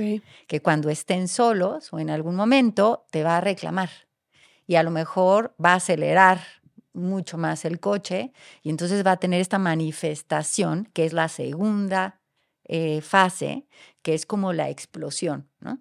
Puede ser más pequeña o más grande. ¿Y qué viene después de esta explosión que genera un conflicto y a lo mejor tú lloras y no sabes qué hacer y no entiendes qué hiciste mal? Pues fulanito ha sido mi amigo toda la vida, yo estoy contigo porque quiero estar contigo, no quiero estar con nadie más, pero bueno, ya se volvió esto un conflicto y no sé qué hacer. Y entonces a lo mejor al día siguiente él va a ir y te va a pedir perdón, oye, perdóname, no, no, no debía haber hecho eso, pero es que también tú, que ahí te va a responsabilizar, ¿no? Pues también tú, ¿cómo se te ocurre ponerte a platicar tanto tiempo con fulanito? Y ahí lo que está haciendo es trasladando la responsabilidad, porque a él puede o no gustarle algo que tú hagas, pero no tiene por qué controlar ni con quién hablas, ni con quién no hablas, ni dejar de confiar en ti, y mucho menos hacerte responsable de su reacción. A él puede molestarle, puede decírtelo, pueden entablar un diálogo, llegar a un acuerdo de respeto mutuo, pero si él, su reacción va a ser aventar algo, romper algo, golpear, acelerar, gritar. Hacerte sentir mal, hacerte, sentir, culpable. culpable. Eso es violencia. Tú no eres responsable de su reacción. Exactamente. ¿Quién se tiene que hacer cargo de su enojo y cómo gestionar su enojo? Él. Él. Exactamente. Sí, o sea, y aquí es como un. No es malo que sientas celos, sino cómo los manejas. ¿no? Así es. Digo, hablando de celos moderados, ¿verdad? Y así estás, de que te da celos cada persona que voltea a ver a tu pareja, pues obviamente ahí estamos hablando de, un problema, ¿no?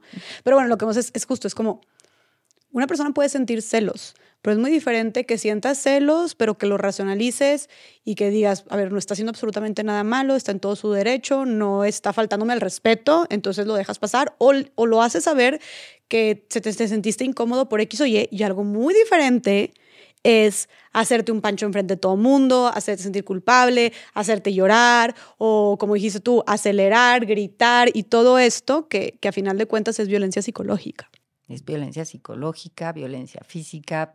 Podemos encontrar ahí un, cruce de violencias, ¿no? No necesariamente van a aparecer una detrás de la otra, sino muchas veces aparecen al mismo tiempo, ¿no? Ok. Y entonces, esto fue, la, dijiste que en este ciclo de violencia es la etapa de tensión, donde se pone, donde ya le molesta algo, se ponen las cosas medio rígidas y de repente la explosión, donde ya es esta pelea y estos gritos y que se ve de muchas formas, y luego que sigue, dices que llega arrepentido. El perdón y la luna de miel, ¿no? Se conoce como la luna de miel. Entonces, te regalo algo, te llevo a comer, voy a cambiar, no va, no va a volver a pasar. Insisto, está este asunto también de, pero es que tú me lo provocaste, ¿no? También no lo vuelvas a hacer. Sí, pero aquí están estas flores. Pero aquí están estas flores. Y entonces tú piensas, bueno, pues va a cambiar, ¿no? La realidad es que si no hace una reflexión profunda de sus conductas, de por qué actúa así y qué puede hacer para cambiarlo, lo que va a suceder es que eso va a volver a ocurrir. Okay. Y cada vez ocurre con más frecuencia. Okay. Y a lo mejor al principio golpeaba la pared, pero a lo mejor en un momento lo que va a hacer es golpearte a ti. Qué bueno que mencionas eso porque, ojo, luego mucha gente es como, no, no es violento, nunca me ha hecho nada a mí. Pero a ver, el que, el que aviente algo, el que quiebre cosas, el que golpee la pared, el que golpee la mesa, el que golpee el volante del carro, es violencia. Está golpeando algo, no es a ti, pero eh, eh, eh, es, es, es algo que, que, a ver, dime si no te causa miedo, como quiera, dime si no te pone incómoda, como quiera. Claro que está teniendo, está, está teniendo un daño en ti directamente, tal vez no físico, pero sí psicológico, y quién no te dice que después, como dijiste tú, no va a ser la pared, ahora vas va a ser tu cara, ahora va a ser tu persona. Entonces, Ojo cuando sea, no, no es violento porque se desquita pegándole otras cosas. No, ojo, eso sí es violencia también. Sí. Bueno, pero entonces decías que, mm, eh, que sí, que, que, esto, por eso se le llama, Marilu, el ciclo de la violencia, porque esto no es algo que tú te estás sacando de la manga, ¿verdad? Es algo que está comprobado que sigue y sigue y sigue, ¿verdad? Sí. E, el ciclo de la violencia eh, lo desarrolló Leonard Walker en Estados Unidos justamente para que podamos entender cómo funciona esto. ¿no? Cada caso es distinto, pero normalmente suceden estas tres fases, así como las estoy contando. ¿no?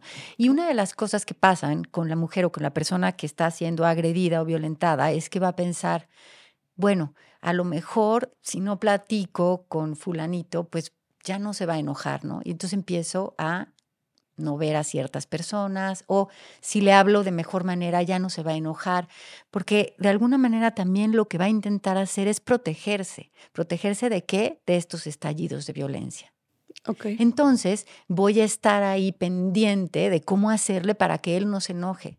Lo que nos cuentan los testimonios de muchas mujeres es que hagas lo que hagas, la explosión de violencia puede venir, porque no tiene que ver contigo, tiene que ver con las conductas agresivas de esta persona que cree que tiene el derecho de hacerlo. Ok. Que tiene la autoridad como de decirte qué hacer o de controlarte. Así es. Entonces, tal vez sí, tal vez ya no vuelvas a hablar con tu amigo, que no es justo para empezar, porque tú tienes todo tu derecho y libertad de hacerlo, no tienes por qué frenarte o dejar de ser tú en cosas que tú quieras hacer. Por eso ese es un signo de, es un signo de alerta. Ok. Y tal vez tú puedas dejar de hablar con tu amigo, pero entonces lo que tú estás diciendo es que eventualmente va a encontrar otra manera. Algo más. Siempre va a haber un pretexto. Ok. Siempre va a ser algo. Ok. Entonces, ahora, esto me lleva a lo siguiente que es. Si estamos, si, si, si estamos viendo que estamos en este ciclo de violencia, la pregunta este, también sería, una persona puede cambiar? O un agresor, una persona que violenta, ¿puede llegar a cambiar?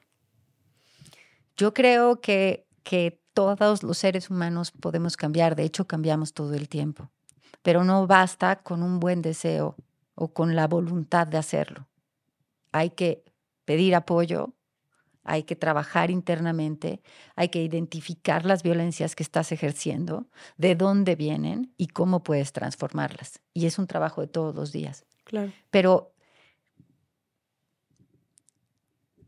desgraciadamente, una de las cosas que suceden es que una mujer que está viviendo una relación de violencia piensa que puede cambiar a esa persona que quiere, porque acordémonos que estamos hablando de relaciones afectivas. Tú quieres a esa persona y piensas que esa persona te quiere a ti.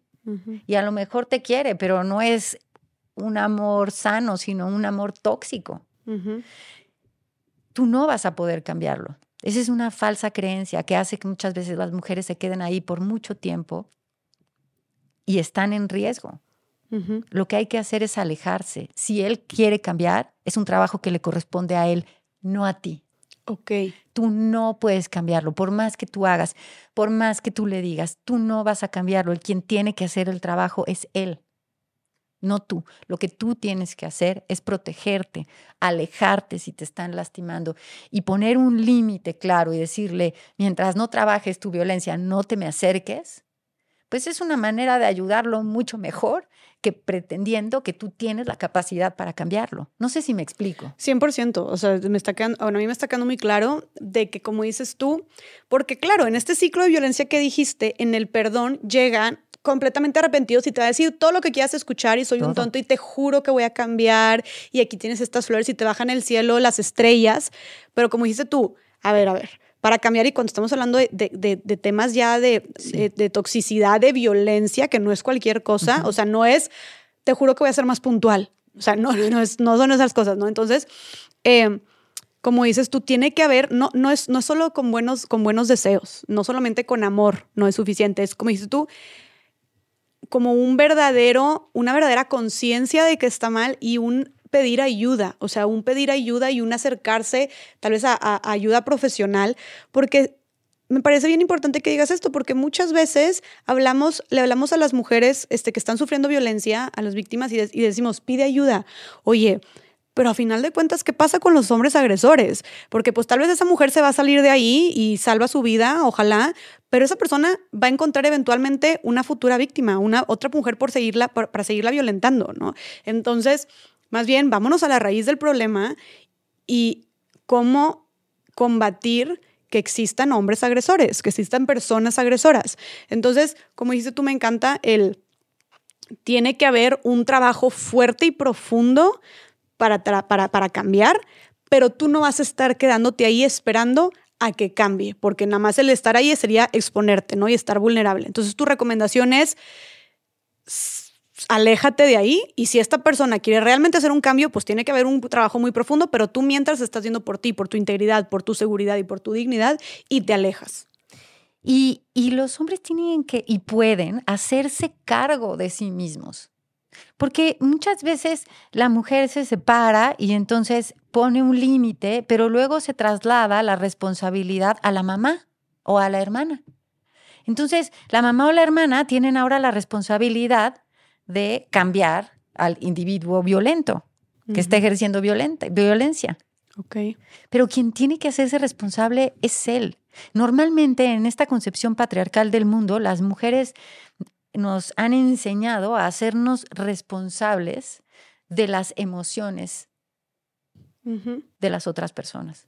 Y cuando estamos hablando de adultos, de personas adultas, quien tiene que hacerse cargo es uno mismo. Claro, claro. Claro, y aparte también, pues, qué desgastante ha de ser, o sea, qué desgastante, qué injusto ser una mujer que estés intentando, además de que nunca lo vas a cambiar, seguramente te vas a perder a ti también en el camino, ¿no? O en el intento. Y ok, hablando de este tema, Marilu, ¿cómo podríamos identificar, para personas que nos estén escuchando, cómo podríamos identificar si somos nosotros o nosotras las que estamos ejerciendo esa violencia? Es una pregunta interesante. Pues si estamos pretendiendo controlar a la otra persona, que sea como nosotros queremos que sea y no amándola o respetándola como es, tenemos un problema. Si no estamos permitiendo que la otra persona se desarrolle plenamente porque eso nos amenaza de alguna manera, tenemos un problema y hay que pedir ayuda. ¿Qué le dirías tú a las personas que nos están escuchando que, que tal vez ya se, se, hayan dado cuenta o sepan que tienen un problema, que pueden estar violentando a su pareja, ¿qué le dirías a esas personas este, pues, que pueden estar agrediendo o violentando? Pues que, que tomen la responsabilidad de sus actos, que pidan asesoría y apoyo. Hay distintas organizaciones y distintas técnicas y distintos tipos de acercamiento psicológico para poder abordar estos temas. Cada quien puede encontrar alguno distinto, pero lo más importante es reconocerlo y hacerse cargo de eso que están generando, ¿no? Claro, claro. Que ahorita hablando, hablamos del, del, ciclo de la violencia y diste algunos focos rojos para saber si estamos viviendo violencia, pero sé que hay otras herramientas oficiales para identificar si estamos viviendo violencia. ¿Nos podrías platicar un poquito de ellas, que nos puedan servir más para ilustrarnos todavía más? Sí, existen, existen algunas herramientas. Quisiera hablar de tres de ellas que me parecen importantes. Una es el violentómetro, que se desarrolló en el Instituto Politécnico Nacional en donde es tal cual como un termómetro, en donde nos va hablando de las distintas violencias desde las más visibles hasta las eh, que nos cuesta más trabajo percibir, ¿no? Okay. Entonces encontramos al final el feminicidio, que es la expresión última de la misoginia y la violencia contra las mujeres. Misoginia es odio a las mujeres. hasta lo que parece más insignificante, ¿no? Como los chistes, las bromas hirientes, las descalificaciones, etcétera. Otro es el iceberg de la violencia, que como los icebergs, tal cual, tenemos una parte que se ve en la superficie, eso es lo más violento, y lo que tenemos abajo es lo que no podemos ver claramente, ¿no? ¿Cómo que? Ah. Como, como lo que no podemos ver tan claramente, por ejemplo, que los chistes machistas mm. son violencia, los chantajes, mm. em, las descalificaciones. Okay. Y lo que ya podemos ver más fácilmente, pues son los golpes, los insultos. Ok. Entonces funciona justo como un iceberg, ¿no? Y la otra es el círculo de poder y control, en donde tenemos un círculo que nos va a ir definiendo también las distintas manifestaciones de la violencia.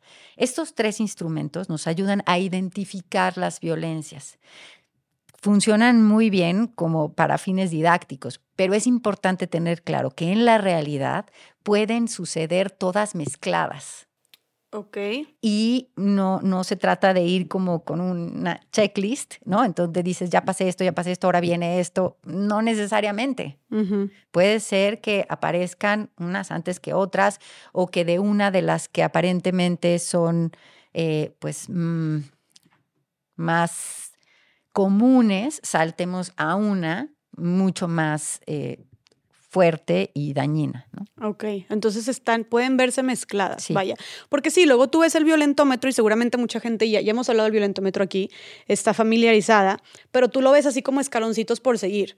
Y a ver, hay que, que, que, quede claro que de repente puede estarte celando o haciendo bromas hirientes y de repente puede estarte amenazando y de repente puede bajar y unos meses estar tranquilo y de repente puede tener, una explosión, o sea, ya vimos que también hay un ciclo de violencia, entonces también se pueden ver combinadas estas violencias. Y ojo, también algo que, que creo que cabe recalcar es como tú dijiste, este Marilu, son herramientas, o sea, esto que estamos diciendo aquí, y se los vamos a poner en pantalla, también estas herramientas, son herramientas oficiales que se utilizan o sea, basadas en evidencia, que no es algo que las mujeres nos estamos fumando, las expertas en eso se están sacando de la manga, es como, si estás viviendo esto, ojo, aguas, de verdad, esto va a escalar y esto eventualmente de aquí, de A va a pasar a B y de B a C, porque las estadísticas lo demuestran y porque la evidencia lo demuestra. O sea, son herramientas que se utilizan oficialmente para estos casos, ¿verdad? Así es. Y cuando tú escuchas a las mujeres de diversos orígenes que están viviendo violencia, puedes ver claramente cómo, cómo está presente ahí el ciclo de la violencia, cómo de pronto puedes ver manifestaciones de violencia psicológica, manifestaciones de violencia económica, manifestaciones de violencia patrimonial. ¿Tú qué justo ves mujeres, lidias con mujeres que han sufrido violencia todos los días, porque ese es tu trabajo, eh, y en el refugio y en los centros de atención. ¿Cuál dirías tú que es la violencia que más predomina que están sufriendo las mujeres actualmente? Pues mira, más allá de lo que pueda pensar, eh, tenemos las últimas cifras de, de la Endire, que justamente quisiera compartirte más bien algunas de, mm, de, la encuesta nacional de violencia en las relaciones de noviazgo, que es justamente lo que estamos hablando. Esta, es, esta, esta última encuesta se hizo en 2017 y ahí nos habla de un 61.4% de mujeres que han sufrido violencia física. Física. Física. Durante el noviazgo. Qué fuerte. El 34% de las mujeres buscaron ayuda. Solamente el 34% de las mujeres. Es un poco más de la, la mitad, prácticamente. Pero estás, estás, hablando de que eso es en el noviazgo, ¿verdad? Eso es en el noviazgo. Seis de cada diez mujeres en el noviazgo sufrieron violencia física, y la mitad pidió ayuda. ¿Y estás de acuerdo que para llegar a violencia física seguramente hubo muchos otros tipos de violencia antes? Sí. Están como la violencia psicológica. Claro.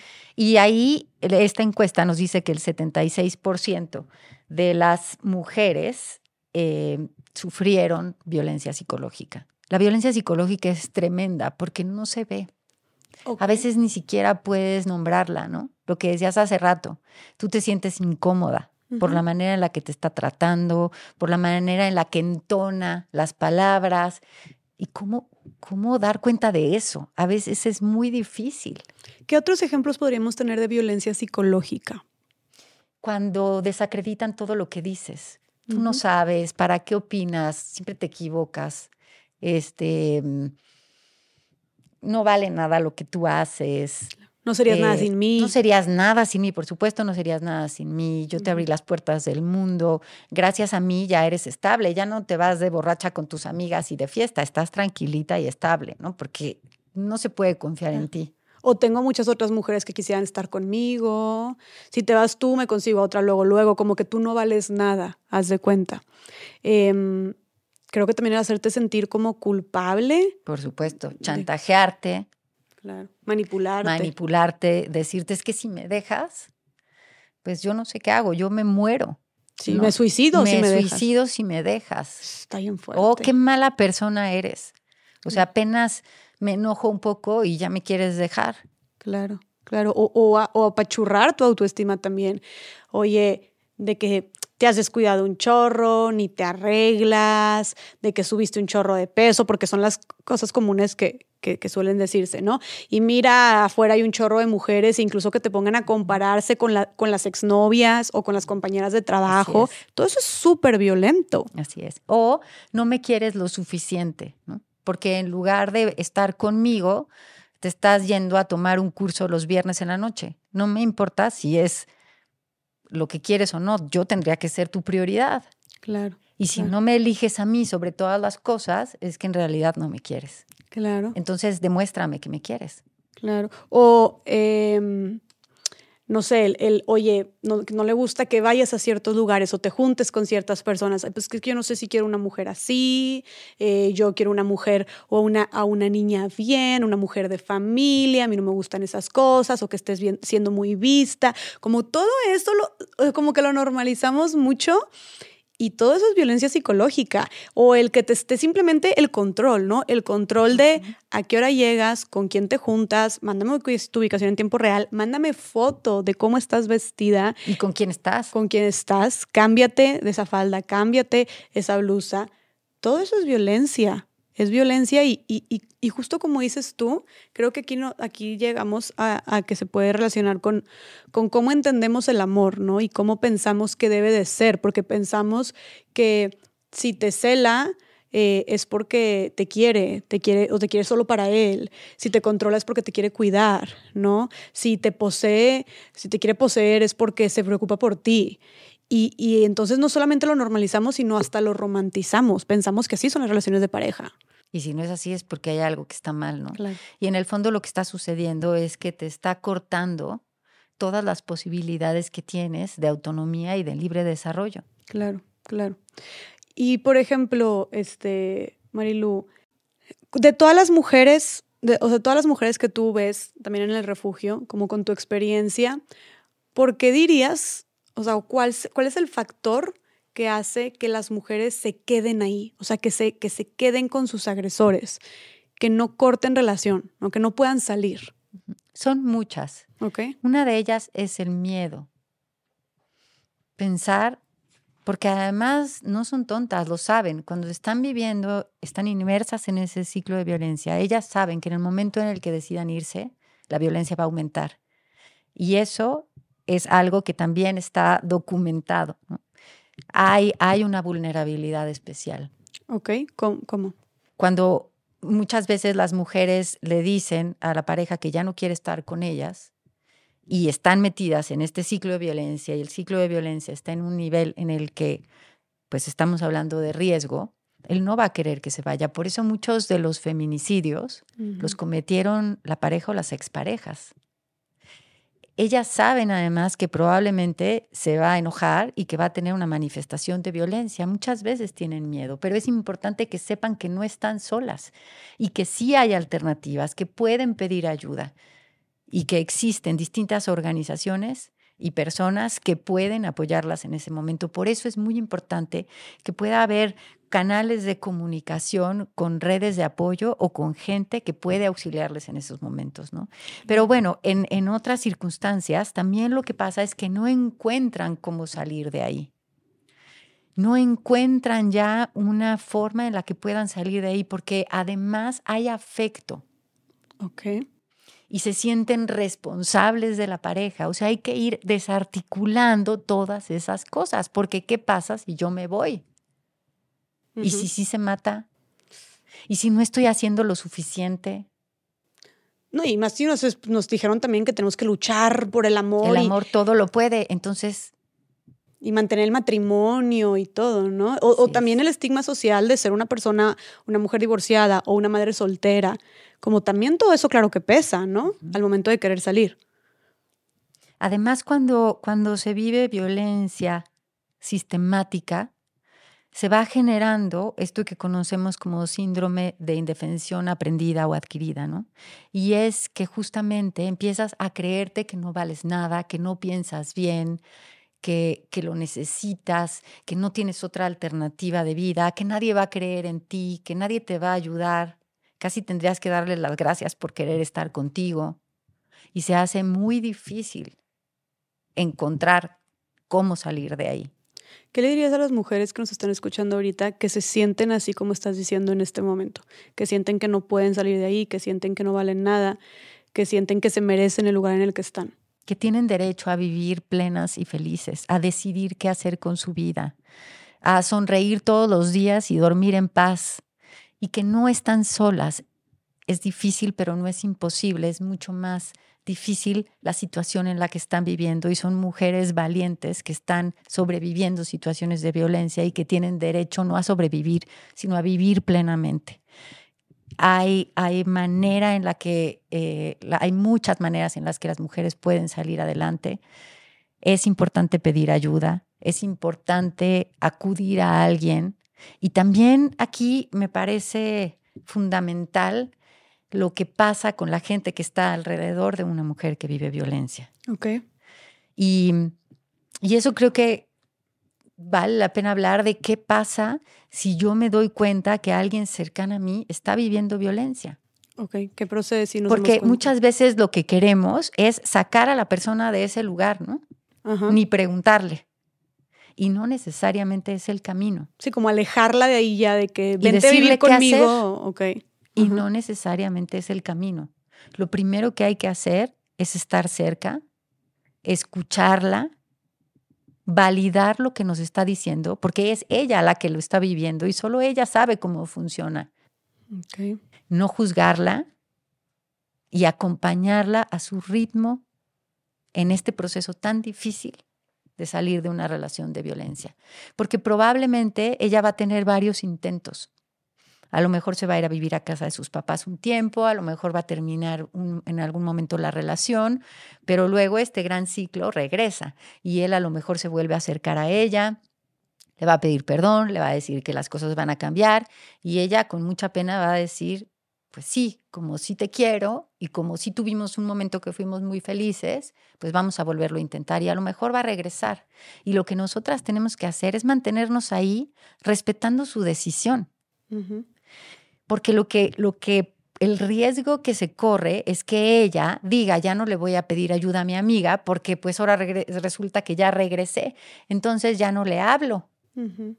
Y una de las cosas que ponen en riesgo a las mujeres que están viviendo violencia es que se van quedando solas. Ok.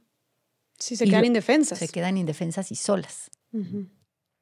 Y lo que tenemos que hacer es acompañarla en su proceso. Ayudarle con información, a lo mejor recomendarle ir a algún acompañamiento terapéutico, a lo que ella quiera en su momento, pero sobre todo mantenernos ahí y no romper la comunicación. No romper la comunicación. ni juzgarla, ni decirle qué hacer. No presionarla. No presionarla. A su tiempo todo. Porque aparte ahorita que mencionas, hay un promedio, ¿no? De mujeres, o sea, hay un promedio de veces que la mujer deja a su agresor, pero vuelve con él. O sea, hay un, hay, no me acuerdo si eran cuatro o siete veces las que volvía con él hasta que ya lo dejaba de, manera definitiva. O sea, también es un proceso, o sea, también es algo que sucede, que eventualmente, y es que qué difícil, Marilu, o sea, de verdad, y por eso creo que tenemos que hablar tanto lo más que se pueda de este tema, porque no es cual, o sea, es un tipo de violencia con el que estamos tratando que es muy como muy difícil de combatir por el hecho de cómo fuimos educadas, las concepciones que tenemos en el amor y además el factor de que, y creo que es un factor como muy poderoso que juega en contra de las mujeres o de las víctimas, que es quieres a tu agresor. O sea, lo, lo, amas o, o, buscas que esté bien o hay cariño por parte de esa persona. O sea, es una violencia también como muy, pues no sé cómo decirlo así, enfermiza o algo así, o como muy desestructurante o como se diga, no sé si estoy diciendo bien el término, porque ¿Qué otra violencia hay así? En la que quieras salir pero no puedes salir, en la que eres feliz y de repente eres infeliz, en la que quieres a la persona que te está violentando, en la que te, te dijeron que tienes que quedarte ahí y tú te la creíste para ser buena mujer. O sea, wow, por eso, por eso qué difícil salirse, salirse de ahí, por eso qué importante no solamente no juzgar como amigas, o sea, personas cercanas, sino no juzgar como sociedad a las personas, ¿no? A las mujeres que se quedan ahí, ¿no? ¿Cuántos comentarios? Y yo he tenido a, gente que comenta, pues ella de tonta que está ahí, pues ella para qué se deja, pues ¿por qué no lo deja y ya, como si fuera así de fácil. ¿Qué le dirías tú a todas estas personas que dicen este tipo de comentarios? Que habría que revisar por qué dicen esos comentarios, informarse un poco más y darse cuenta que son procesos muy complejos en los que las mujeres no tienen en ese momento posibilidad de moverse por muchas razones. Y que justamente diciendo este tipo de cosas lo que hacen es cerrar espacios de comunicación y pues que la violencia continúe porque se justifica. Muchas mujeres llegan al Ministerio Público después de armarse de valor, quieren hacer una denuncia y se encuentran con alguien que les dice, señora, regrésese a su casa. Pues. También es su culpa. ¿Por qué no le tuvo la comida a tiempo? Marilu, sí pasa. O sea, pasa, pasa mucho y Hace cuatro días acabo de hablar con una mujer que fue cuatro veces al Ministerio Público y se encontró con ese tipo de respuestas. No puede ser. Digo, sabemos, sabemos que tenemos un, sistema de denuncia súper revictimizante y súper lento y súper inútil, pero vaya, que me lo, o sea, sabemos que sucede, pero que lo cuentes así con tal cual con estos comentarios, este cinismo es como, sí sucede, todavía sucede. Porque otras cosas, y, es, y es bien difícil, porque, a ver, ya, ya finalmente identificaste que estás en un ciclo de violencia, ya finalmente decidiste levantar la voz, decidiste animarte a, enfrentar tus miedos, ir a denunciar y te encuentras con todo esto. Pero fíjate, si tú te encuentras con esa respuesta del Ministerio Público, pero además desde que creciste te educaron con que las mujeres tenían que servir a los hombres y servirlos bien y eso era parte de tu valor como persona en el mundo, ¿no? Y tu esposo todo el tiempo te está diciendo reclamando porque no tuviste la comida a tiempo como él quería. Fíjate todas estas cosas. Y el bombardeo en los medios de comunicación en donde las mujeres de manera natural son las que se dedican a la cocina y tienen este instinto no solamente materno, sino de, gusto por la cocina, etcétera, etcétera. Estoy tratando de, servicio. simplificar y de servicio, ¿no? Todo eso está ahí todo el tiempo. Llegas al Ministerio Público, te vuelven a decir eso y tú lo, automáticamente lo que piensas es, claro, no estoy haciendo bien las cosas, es mi responsabilidad y lo hice mal. Voy a hacer bien lo que me toca, mi rol de género, y esta vez no me va a violentar. Claro, claro. Y no es tu responsabilidad. Y no es tu culpa. No, no, nada justifica que la otra persona te golpee, te agreda, te menosprecie. Y no una vez, sino sistemáticamente, muchas veces a lo largo del tiempo. Porque no estamos hablando de un evento, ¿no? De a lo mejor una situación muy tensa en el que están las personas y de pronto hay pues una manifestación de violencia más complicada o de explosión, pero nunca más vuelve a suceder, hay un proceso, es otra cosa. Aquí estamos hablando de conductas que se repiten, que escalan, que te buscan hacer culpable. Claro, que ya es algo sistemático, de cuenta. Y fíjate cómo sistemático no solamente en la relación, sino en valga la redundancia, todo el sistema. Porque como dijiste tú, es desde lo que nos dijeron los medios de comunicación, desde cómo nos educaron, desde eh, cómo entendimos el amor por lo que vimos también en las películas o en las novelas, desde cómo está también el sistema de justicia, que es un sistema de justicia machista, donde te echan la culpa a ti también. O sea, pareciera que todo actúa todo conspira en contra de las mujeres para que sigamos inmersas en este ciclo de violencia. Por eso también es tan difícil salir y por eso también creo que aquí lo podemos unir con lo que hablamos al inicio de la importancia de combatir los estereotipos y los roles de género, porque así vamos a evitar que mujeres sigan, que, que, autoridades sigan le echando la culpa a las mujeres, pues es que no atendió a su esposo, señora. Pues es que, que lo que le dijo para hacerlo enojar pues es que tal vez, porque aparte los, los, justificamos, ¿no? De que, este, que si tienen un mal carácter o es que si son explosivos o así. Entonces, y, y como dijiste tú, no solo, y no solamente las autoridades, sino la gente a tu alrededor. Como si vas con tu mejor amiga y le cuentas, o vas con tu mamá y le cuentas y le dices, ay, pues es que tienes que mantener satisfecho a tu esposo, o es que pues tal vez no le estás dando lo que quiere o lo que necesita. O sea, también por eso, así, a lo que voy es así de peligrosos y de dañinos pueden llegar a ser los estereotipos y los roles de género. Me parece importantísimo lo que estás diciendo, porque eso pone toda esta discusión en un plano distinto.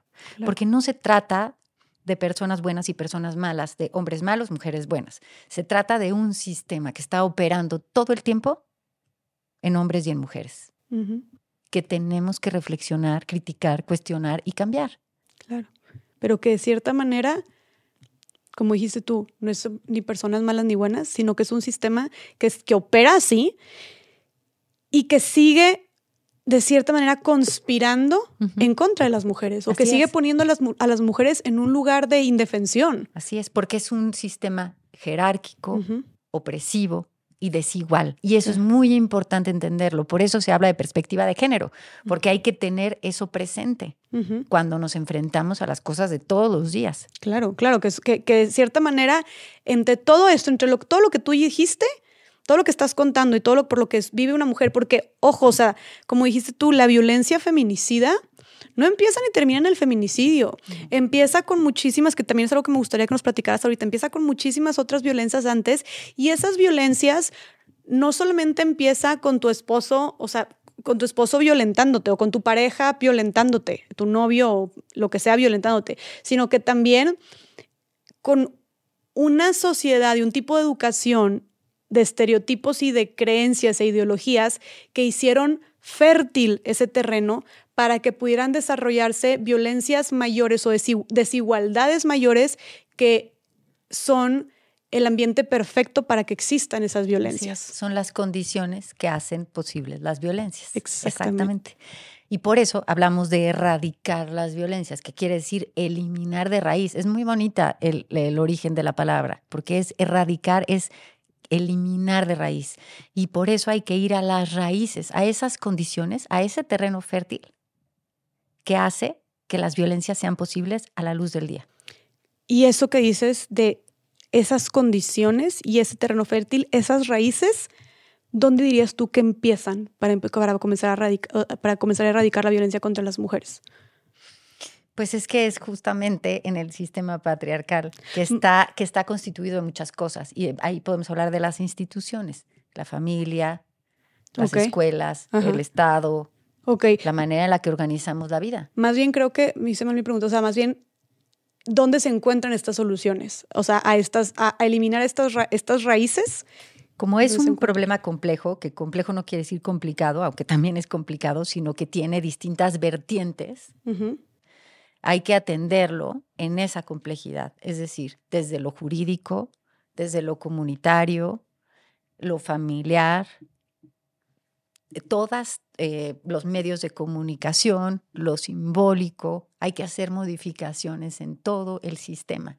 Por eso no, por más que quisiéramos una respuesta fácil, no es fácil. Y rápida. Hay que hacer una modificación profunda, un cambio de paradigma social, que un paradigma social es la manera en la que concebimos el mundo, las relaciones y la manera en la que estamos en él. Tenemos que hacer un cambio profundo. Y por eso es un cambio que, pues a veces suena como una utopía, ¿no? Pero como toda utopía, permite el movimiento y la transformación. Por muchísimo tiempo era, y no hace mucho, era inconcebible que las mujeres pudiéramos votar y ser votadas. Hoy es una realidad, no en todo el mundo, ni en todas partes, pero hoy sucede. Por mucho tiempo, las mujeres no podíamos tener una propiedad privada. Todavía hoy hay mujeres que no tienen el acceso a la propiedad, ni, a tener una tierra, ni a estudiar, al estudio. Incluso, pero no me pero hay mujeres que van en retroceso, como las mujeres de Afganistán. Así es. O sea, está bien que yo, Marilu, como estos, como estos, o sea, tan, tan estamos en un sistema patriarcal que incluso ni siquiera podemos dar por sentados nuestros derechos. O sea, que en cualquier momento te pueden dar reversazo y vuelta atrás, como fue con las mujeres de Estados Unidos. Así es. Con, con este, el, con el aborto. Con el aborto y como fue con las mujeres de Afganistán, con todo, a educación, trabajo, etcétera, ¿no? O sea, incluso estamos en una sociedad tan machista que a pesar de que ya conseguimos estos derechos, en cualquier momento nos los pueden quitar. Así es. Y además es, hay que hacer una revisión profunda y constante. Hay cosas que yo sé hoy que son violencia y que son conductas machistas que hace 10 años no podía ver. ¿Cómo qué? Pues mira, creo que hay muchas, ¿no? Pero creo que muchas veces he juzgado a otras mujeres por no entender desde dónde están actuando como están actuando. Ok. Eh, por ejemplo, mm. una de las cosas que suceden en el sistema patriarcal es que nos han enseñado a competir entre mujeres, competir por el macho alfa, competir por el mejor marido, competir por quién es la más bonita, competir por quién es la que más quieren todos los hombres, ¿no? La que sí está, la que sí puede entrar al club de Toby, competir por los pocos espacios en el mundo laboral, por los pocos espacios en el mundo político. Y se nos ha hecho creer que además somos conflictivas por naturaleza. Se nos ha hecho creer porque no es así, ¿no? Y entonces muchas veces interactuamos entre nosotras así. Por eso esto que ahora conocemos como sororidad, que quiere decir hermandad entre mujeres, es algo que tenemos que construir. Quitarnos todas esas creencias de que somos conflictivas, de que estamos en competencia, para darnos cuenta que, que somos aliadas, dejar de criticarnos entre nosotras, dejar de juzgarnos, decir, es que esas mujeres actúan así porque, porque son frágiles, porque son tontas. A mí no me va a pasar, yo soy otra cosa, ¿no? Ajá, claro. Y eso no nos está ayudando a entender que probablemente una mujer está actuando como está actuando porque está inserta en ese sistema de creencias que no le permite ver otra cosa. No es que sea tonta, es que probablemente no está viendo lo que ahora estoy viendo yo y hay alguien más que está viendo lo que ahora no puedo ver yo. Claro, claro, claro. Y creo que incluso cuando hablamos de temas de violencia, o sea, algo pasa como química cerebral, o sea, químicamente hablando, que, que tal cual una mujer que está en una situación de violencia está como sobreviviendo. Entonces, realmente como que, insisto, no soy, no soy psicóloga, entonces no puedo dar los términos este, adecuados, correctos, pero algo sucede en el cerebro de las mujeres que están sufriendo violencia que la sesga de muchas cosas y, y, haz de cuenta que es como si tú tuvieras una caja de herramientas en la que no te permite ver que sí tienes ciertas herramientas, solo ves algunas cuantas que eventualmente te pudieran ayudar a salir de ahí. Pero, o sea, algo sucede tal cual que no te permite, estás como en un estado de alerta todo el tiempo. Entonces, algo, algo pasaba con el hipotálamo, mm, no, no, no, no quiero meterme y decir cosas que no son, pero a lo que voy es químicamente hablando, tiene una explicación. Entonces, incluso así, aunque no tuviera, es como, siento que es mucha, hablar desde, desde la empatía, ¿no? Y como ahorita, qué bueno que mencionas el tema de sororidad, porque creo que cuando hablamos de violencia contra las mujeres también es algo, pues, eh, porque llegamos a ser violentas entre nosotras mismas también. O sea, em, creo que que ahorita hablamos mucho de violencia como entre relaciones de pareja de hombres contra mujeres, pero entre las mismas mujeres podemos llegar a ser muy violentas entre nosotras. Entonces, ¿qué le recomendarías tú a las mujeres para a partir de hoy empezar a practicar su sororidad en su día a día? Pues creo que lo más importante es dejar de juzgarnos. Claro, 100%. Dejar de juzgarnos y escucharnos unas a otras. Creo que creo que el escuchar las realidades de otras mujeres también es algo muy poderoso, ¿no? Porque es una realidad que vivimos, valga la redundancia, en realidades tan distintas y que aunque no sea una realidad muy diferente, o sea, aunque no sea una mujer que tal vez sea otra, otra clase socioeconómica o lo que tú quieras, lo que ves es que no tienen que estar muy alejadas sus realidades, pero simplemente en tu mismo círculo social, una mujer puede estar viviendo cosas tan distintas a la tuya y puede tener otras creencias, otra educación, otros miedos e inseguridades, otros intereses y planes de vida que de verdad no podemos estar juzgando o midiendo con la misma vara a todas las mujeres o a nosotras y las demás mujeres, ¿no? Entonces creo que es, es importante empezar por ahí y algo también súper poderoso que creo que la historia ha sido testigo de eso es como el hacer equipo con otras mujeres. Y es desde tus amigas hasta tus compañeras de clase o tus compañeras de trabajo, o sea, o desde votar por ciertas mujeres que tengan obviamente esta perspectiva, este, porque pues no porque sea una mujer en un puesto político significa que es una mujer que, que tenga una perspectiva feminista o una perspectiva de género, o sea, de ver por las mujeres, pero lo que voy es extendernos la mano, ofrecernos oportunidades, abrirnos puertas, recomendarnos, comprar en nuestros, en nuestros negocios locales, darnos consejos entre nosotras, como... Reconocer y hablar de lo que han hecho otras mujeres. Claro. Claro. ¿Dónde están las mujeres científicas? ¿Dónde están las mujeres que han aportado en la educación? ¿Dónde están las mujeres que han aportado en la historia, en la filosofía, en las ciencias. Si tú revisas los programas educativos de la mayor parte de las instituciones, está plagada de nombres de hombres. Claro. ¿Dónde están las mujeres? Y, que, y porque sí estaban, aparte. O sea, claro que eran menos, no sé, hablando por mujeres, pero porque también el mundo se los impedía, pero sí existieron. Claro. Como dicen muchas veces en literatura, el, anónimo era el nombre de una mujer, en el que firmaba una mujer, porque no podían publicar o porque no podían escribir. O cuántas mujeres nos hicieron pasar también por hombres para poder estudiar. O cuántos hombres no se adjudicaron y se robaron el crédito de trabajos de mujeres, ¿no? Entonces sí, o sea, definitivamente hemos sido también borradas de la historia. Y recordarlo es recordarnos, nombrarnos, es muy poderoso, antes y ahorita también. Así es. Oye, Marilu, y antes de continuar sobre cómo, qué podemos hacer para empezar a erradicar, como dijiste, arrancar de raíz todas estas creencias que hacen que puedan haber estas desigualdades, como que sí quiero dejar bien claro el tema de, que se, fue algo que me, que me quedó mucho, muy grabado, que tú dijiste antes de empezar a grabar, que dijiste como la violencia feminicida no empieza ni termina en feminicidio porque yo creo que muchas mujeres que pueden estar ahorita viviendo violencia, tal vez vemos, tantos y tantos casos de feminicidio todo el tiempo, todos los días, que tal vez muchas mujeres que están en una situación de violencia piensan, yo nunca voy a llegar a eso. O sea, sí, estoy en una relación de violencia, pero él jamás sería capaz de matarme o él jamás va a llegar a eso. O sea, como alguien que me ama o que me amó pueda llegar a ese punto, como pensamos que no vamos a ser una más. Pero desgraciadamente me atrevería a decir que estoy, estoy segura o es muy probable que muchas mujeres que, que fueron víctimas de feminicidio seguramente pensaron que la persona con la que estaban nunca iba a llegar a esas instancias. Entonces, ¿nos podrías nada más platicar un poco sobre este, de cómo la violencia feminicida no es solamente feminicidio? Así es.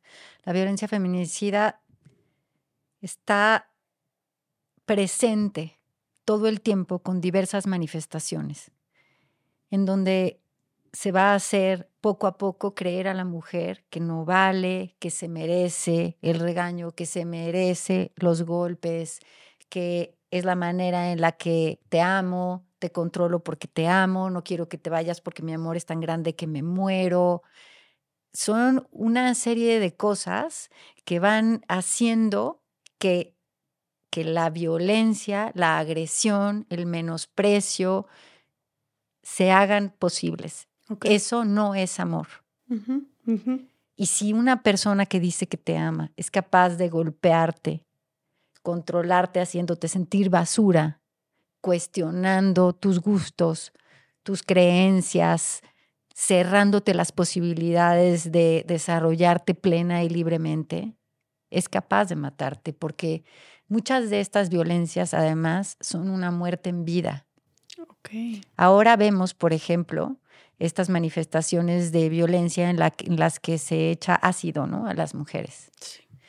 Y es terrible porque es una manera de matar en vida a una mujer. Claro. Hacer que una mujer se quede totalmente indefensa, siempre a, a, la expectativa de ver cómo va a venir el golpe o la manifestación de violencia, sin capacidad para crear, para amar, para moverse libremente, es matar a una persona en vida. Por supuesto, la última manifesta la manifestación última es el feminicidio. Y esa no empezó con una pistola o ahorcando a una persona, sino empezó a lo mejor muy poco a poco con diversas manifestaciones, desde las más aparentemente sencillas hasta las más aparatosas. Ok, entonces la, aquí el mensaje es, toda esa violencia económica, todos esos celos, toda esa violencia psicológica, son parte de algo más grande que eventualmente va a ir escalando. Y que eso es el, por más trágico que y por más loco que pueda llegarse a escuchar de que pensemos no vamos a llegar a esas instancias, son las, los pasos del caminito que eventualmente puede terminar en un feminicidio. Pero además aquí hay otra cosa muy importante, no es un asunto nada más entre dos personas. En la violencia feminicida y en el feminicidio hay responsabilidad social y responsabilidad del Estado. ¿Por qué? Porque hay impunidad, porque están las violencias normalizadas, porque a lo mejor la policía no va a acudir, porque las amigas y los amigos van a decir no seas exagerada, no es tan importante, porque socialmente se permiten las violencias. Es decir, no nada más es un asunto de voluntad entre dos personas, está inmerso en una estructura que hay que entender. Claro, claro. A ver, una mujer que fue a denunciar, y porque ha habido muchos casos en México, diez veces, cuatro veces y nadie le hizo caso. Y como esta mujer que dijiste que fue recientemente y que cuatro veces la regresaron diciéndole, ay, amo. Y esa, y esa mujer la matan, claro que el Estado es cómplice de ese asesinato. Claro que el Estado permitió que sucediera también ese feminicidio. Así es. Y así pasa con muchos casos. Y una mujer que va y que pide ayuda a familiares, amigos y la revictimizan o la hacen sentir, la hacen sentir que eso es, que, eso es lo que le toca. Que se lo merece porque salió en la noche, porque tomó, que se lo merece porque tiene muchos amigos y amigas, que se lo merece por, porque se fue a trabajar y se distrajo de sus labores y sus eh, tareas que correspondientes a su rol. Claro que son cómplices eso de la, de la violencia, o sea, están siendo cómplices de la violencia contra esa mujer. Entonces, qué importante el quedarnos también con esta idea de que la violencia feminicida no empieza ni acaba en feminicidio. Hay muchos otros escalones más que tenemos que poner atención y dejar de normalizar, que eventualmente van a llegar a la mayor eh, demostración de violencia y el pico final que es el feminicidio, y que también cuando hablamos de feminicidio no solamente es entre dos personas, sino que también todo, o sea, todo su alrededor, estado, sociedad, círculo cercano, también forma parte. Así es. Y ahora, Malilu, ¿qué podemos eh, empezar a hacer para educar a nuevas generaciones, niños, niñas, para empezar a combatir todas estas creencias y todos estos roles e ideas que son los que permiten que se den estas desigualdades? ¿Cómo podemos educar diferente? Creo que, y voy a repetir algo que ya había dicho, hay que primero tomar conciencia, informarnos y desmontar esas violencias en nuestra propia vida.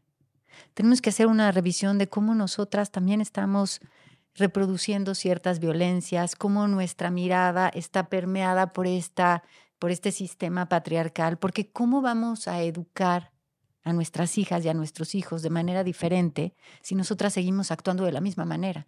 Claro. Entonces, sí, por supuesto, si queremos actuar y educar diferente a nuestras hijas e hijos, tenemos que tomarlo en serio. Tenemos que informarnos, platicar con nuestra pareja, empezar a ver y a identificar todas esas estructuras que permiten la violencia, esas creencias, cuestionar esas creencias, salir de los estereotipos, de los mandatos de género, si es necesario, pedir acompañamiento y ayuda. Es decir, es algo serio y es un problema tan complejo de tanto tiempo que hay que hacer muchas cosas para que eso cambie. Y también ser, darnos cuenta que ser de alguna manera compasivos con nuestros propios procesos. Ok. Sí, porque de la nada estamos cuestionando todo y todo urge cambiar por todas partes, pero pues está, está muy difícil si estamos, si vivamos toda esta configuración de tantos años, ¿no? o sea, la deconstrucción es algo difícil. Exacto, hay cosas que ya vemos y que podemos cambiar y hay otras que todavía no. Pero si seguimos con esta mirada crítica, informándonos, reflexionando, platicando entre mujeres, platicando con los hombres, hombres entre hombres, pues vamos a ir moviéndonos justamente a esa utopía de la que hablábamos, en la que podamos vivir de una manera armónica y justa para todas y todos, donde tengamos los mismos derechos, las mismas oportunidades, donde podamos desarrollarnos plenamente. Creo que rescato mucho lo que dijiste de, de ponerle atención a los detalles, como nuestro día a día, a todos esos roles y dinámicas, comentarios, conductas que podamos tener y cuestionarlos. Y, y creo que aquí necesitamos mucho valor, o sea, se necesita mucho valor para cuestionar a tu pareja o para dar la contra en la cena de la familia o hacer el comentario incómodo en tu grupo de amigas. Ser incómoda. Ser incómoda. es, incómodo ser incómoda. Se necesita ese valor. Sí. Eh, pero creo que solo así es como podemos empezar a cambiar estas estructuras. Y, no solo, y cuando, cuando tú lo estás nombrando, haciéndolo público, no solamente estás como sembrando esa semillita en ti, sino en los demás también. Sí. Entonces es algo muy poderoso. Así que a medida de que podamos, como dices tú, me, gusta también este tema de la, de la, compasión, porque no podemos de repente querernos reestructurar de una semana a otro con un episodio de un podcast o algo, no, es algo que, que toma tiempo, que es paso a paso y que es poco a poco, pero creo que cuestionando y poniéndolo en práctica y como dijiste tú, hiciste unas, unas, unas preguntas que me hicieron mucho sentido, como, ¿podría funcionar de otra manera? Y si fuera diferente, ¿Qué estaría ganando? ¿Qué estaría perdiendo? ¿De qué manera me afecta ahorita esto? ¿Esto es lo normal? ¿Lo hago así porque lo aprendí o porque me dijeron que así debía de ser? ¿Qué tanto me hace sentido a mí también? ¿No? Y no tener miedo a intentar algo diferente. Entonces, este, creo, que, creo que empezando desde los detalles es algo poderoso que podemos hacer. Y también preguntarte cómo podemos, cómo podemos las personas en nuestro día a día, ya sea que vivamos o no violencia, que nos identifiquemos o no con este tema, dijiste que pues todo el mundo estamos atravesados por estas violencias, ¿no? ¿Qué podemos hacer para todas las personas que nos escuchan para combatir la violencia hacia la mujer? Pues mira, eh, lo primero que habría que hacer es, pensando, por ejemplo, en las personas que tienen actitudes violentas y machistas, es dejar de hacerlas, reconocerlo y dejar de hacerlo la mejor manera en la que un hombre puede eh, disminuir la violencia, más allá de poniéndole el alto a otros hombres, que es importante, habría que ponérselo primero a él mismo. Qué fuerte, sí. Porque muchas veces justamente lo que dicen es, bueno, yo eh, trato de que los demás, yo protejo a las mujeres. La mejor manera de proteger a una mujer es no agrediéndola. Y esto creo que incluye hasta, oye, no, ni siquiera tienes que llegar al punto de, de, que tú golpees a una mujer, no, sino, oye, desde reírte de chistes machistas o mandar fotos de mujeres sin su consentimiento, de exigirle a tu novia tener relaciones sexuales, porque muchos dicen, yo no, yo no agredo, yo no violo, yo no pego, yo no mato.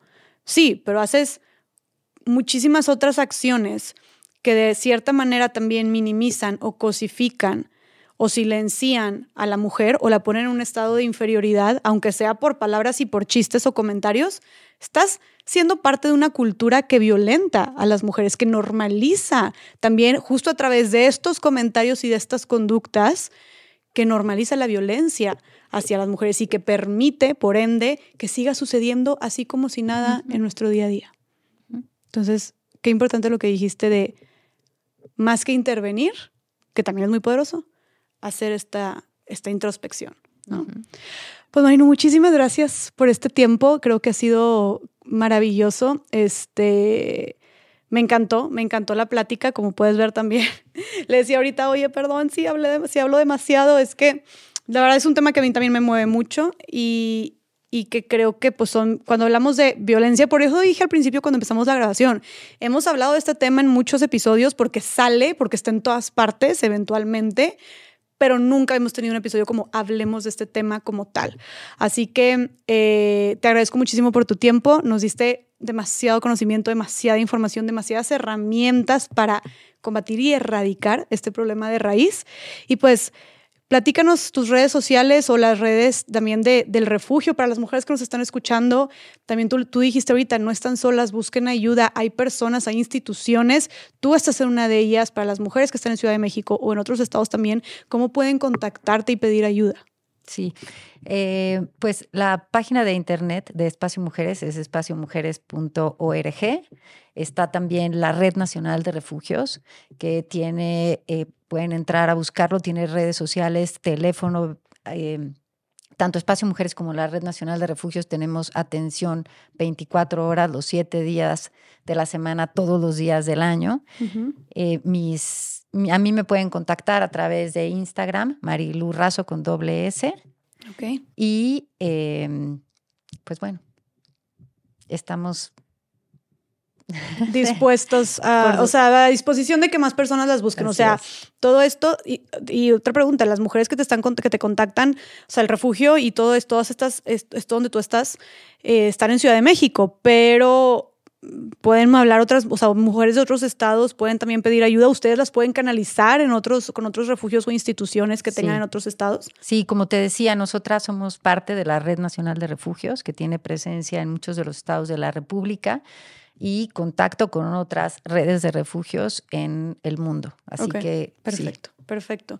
Pues te agradezco muchísimo de nuevo, Marilu. Gracias, gracias por toda tu lucha. No solamente gracias por estar aquí, sino gracias por tu lucha de todos los días desde hace tantos años por erradicar la violencia contra las mujeres. Gracias por ser una red de apoyo y un lugar seguro para tantas mujeres. No me puedo imaginar la cantidad de mujeres que, en las que tú has impactado y donde has sido un, un factor clave para que tengan una vida libre de violencia, tú y todo tu equipo. Entonces te lo reconozco muchísimo. Creo que definitivamente están salvando vidas. Es algo maravilloso lo que están haciendo. Y pues no es, me queda claro que no ha de ser nada fácil. Si no es fácil hablar de estos temas en redes sociales, no me imagino y estar en contacto directo con mujeres que hayan sufrido esto. Ha de ser cansado, ha de ser pesado, ha de ser agotador. Pero tú me dijiste también algo que, bueno, yo te lo pregunto a ti para que nos despidamos con esto. ¿Qué es lo que te mantiene a ti eh, con motivación en estos temas, dedicar tu vida a esto, a tema tan complejo y tan, tan fuerte, tan duro, tan doloroso, porque haces lo que haces.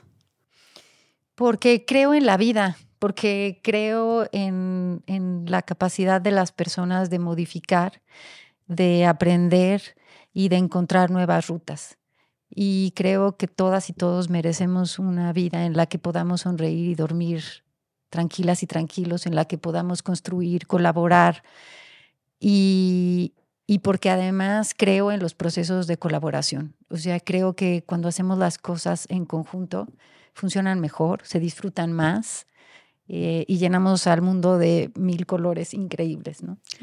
Creo en los procesos sociales y, y eso, y en, en que colaborando juntas podemos construir una vida libre de violencia para muchas mujeres. ¿Crees que eventualmente podamos lograrlo? ¿Crees que llegue un punto en el que no exista la violencia o al menos no la violencia con, así de sistemática contra nosotras? Pues eso, en eso, en, eso, confío todos los días. Eso es, eso es tu motor. Buenísimo. Pues gracias de nuevo por estar aquí. Por favor, eh, coméntenos qué les pareció estos temas, si también les dio una revolcada, si les cayó algunos 20, qué fue lo que más les gustó. Eh, también dejamos aquí todas las redes de Marilu y también de los refugios. Eh, y pues bueno, creo que como dijimos en un inicio, algo muy poderoso para replantearnos todas estas creencias y todas estas eh, actitudes y esta educación que hemos recibido como estamos configurados, es empezar a hablar del tema. Entonces, si queremos seguir teniendo estas conversaciones que le caigan muchos veintes a muchas personas, pueden invitarlos e invitarlas a ver este episodio, compartirlo, platicar de eso en su grupo de WhatsApp, en la cena de la familia, etcétera, etcétera, porque así es como vamos sembrando la semillita. Es parte de traer el tema a la conversación. Entonces, bueno, gracias a todas las personas que se quedaron aquí. Les mando un fuerte abrazo. Gracias de nuevo, Marilu. Gracias a ti. Y nos vemos en el siguiente episodio de Más Allá del Rosa. Bye.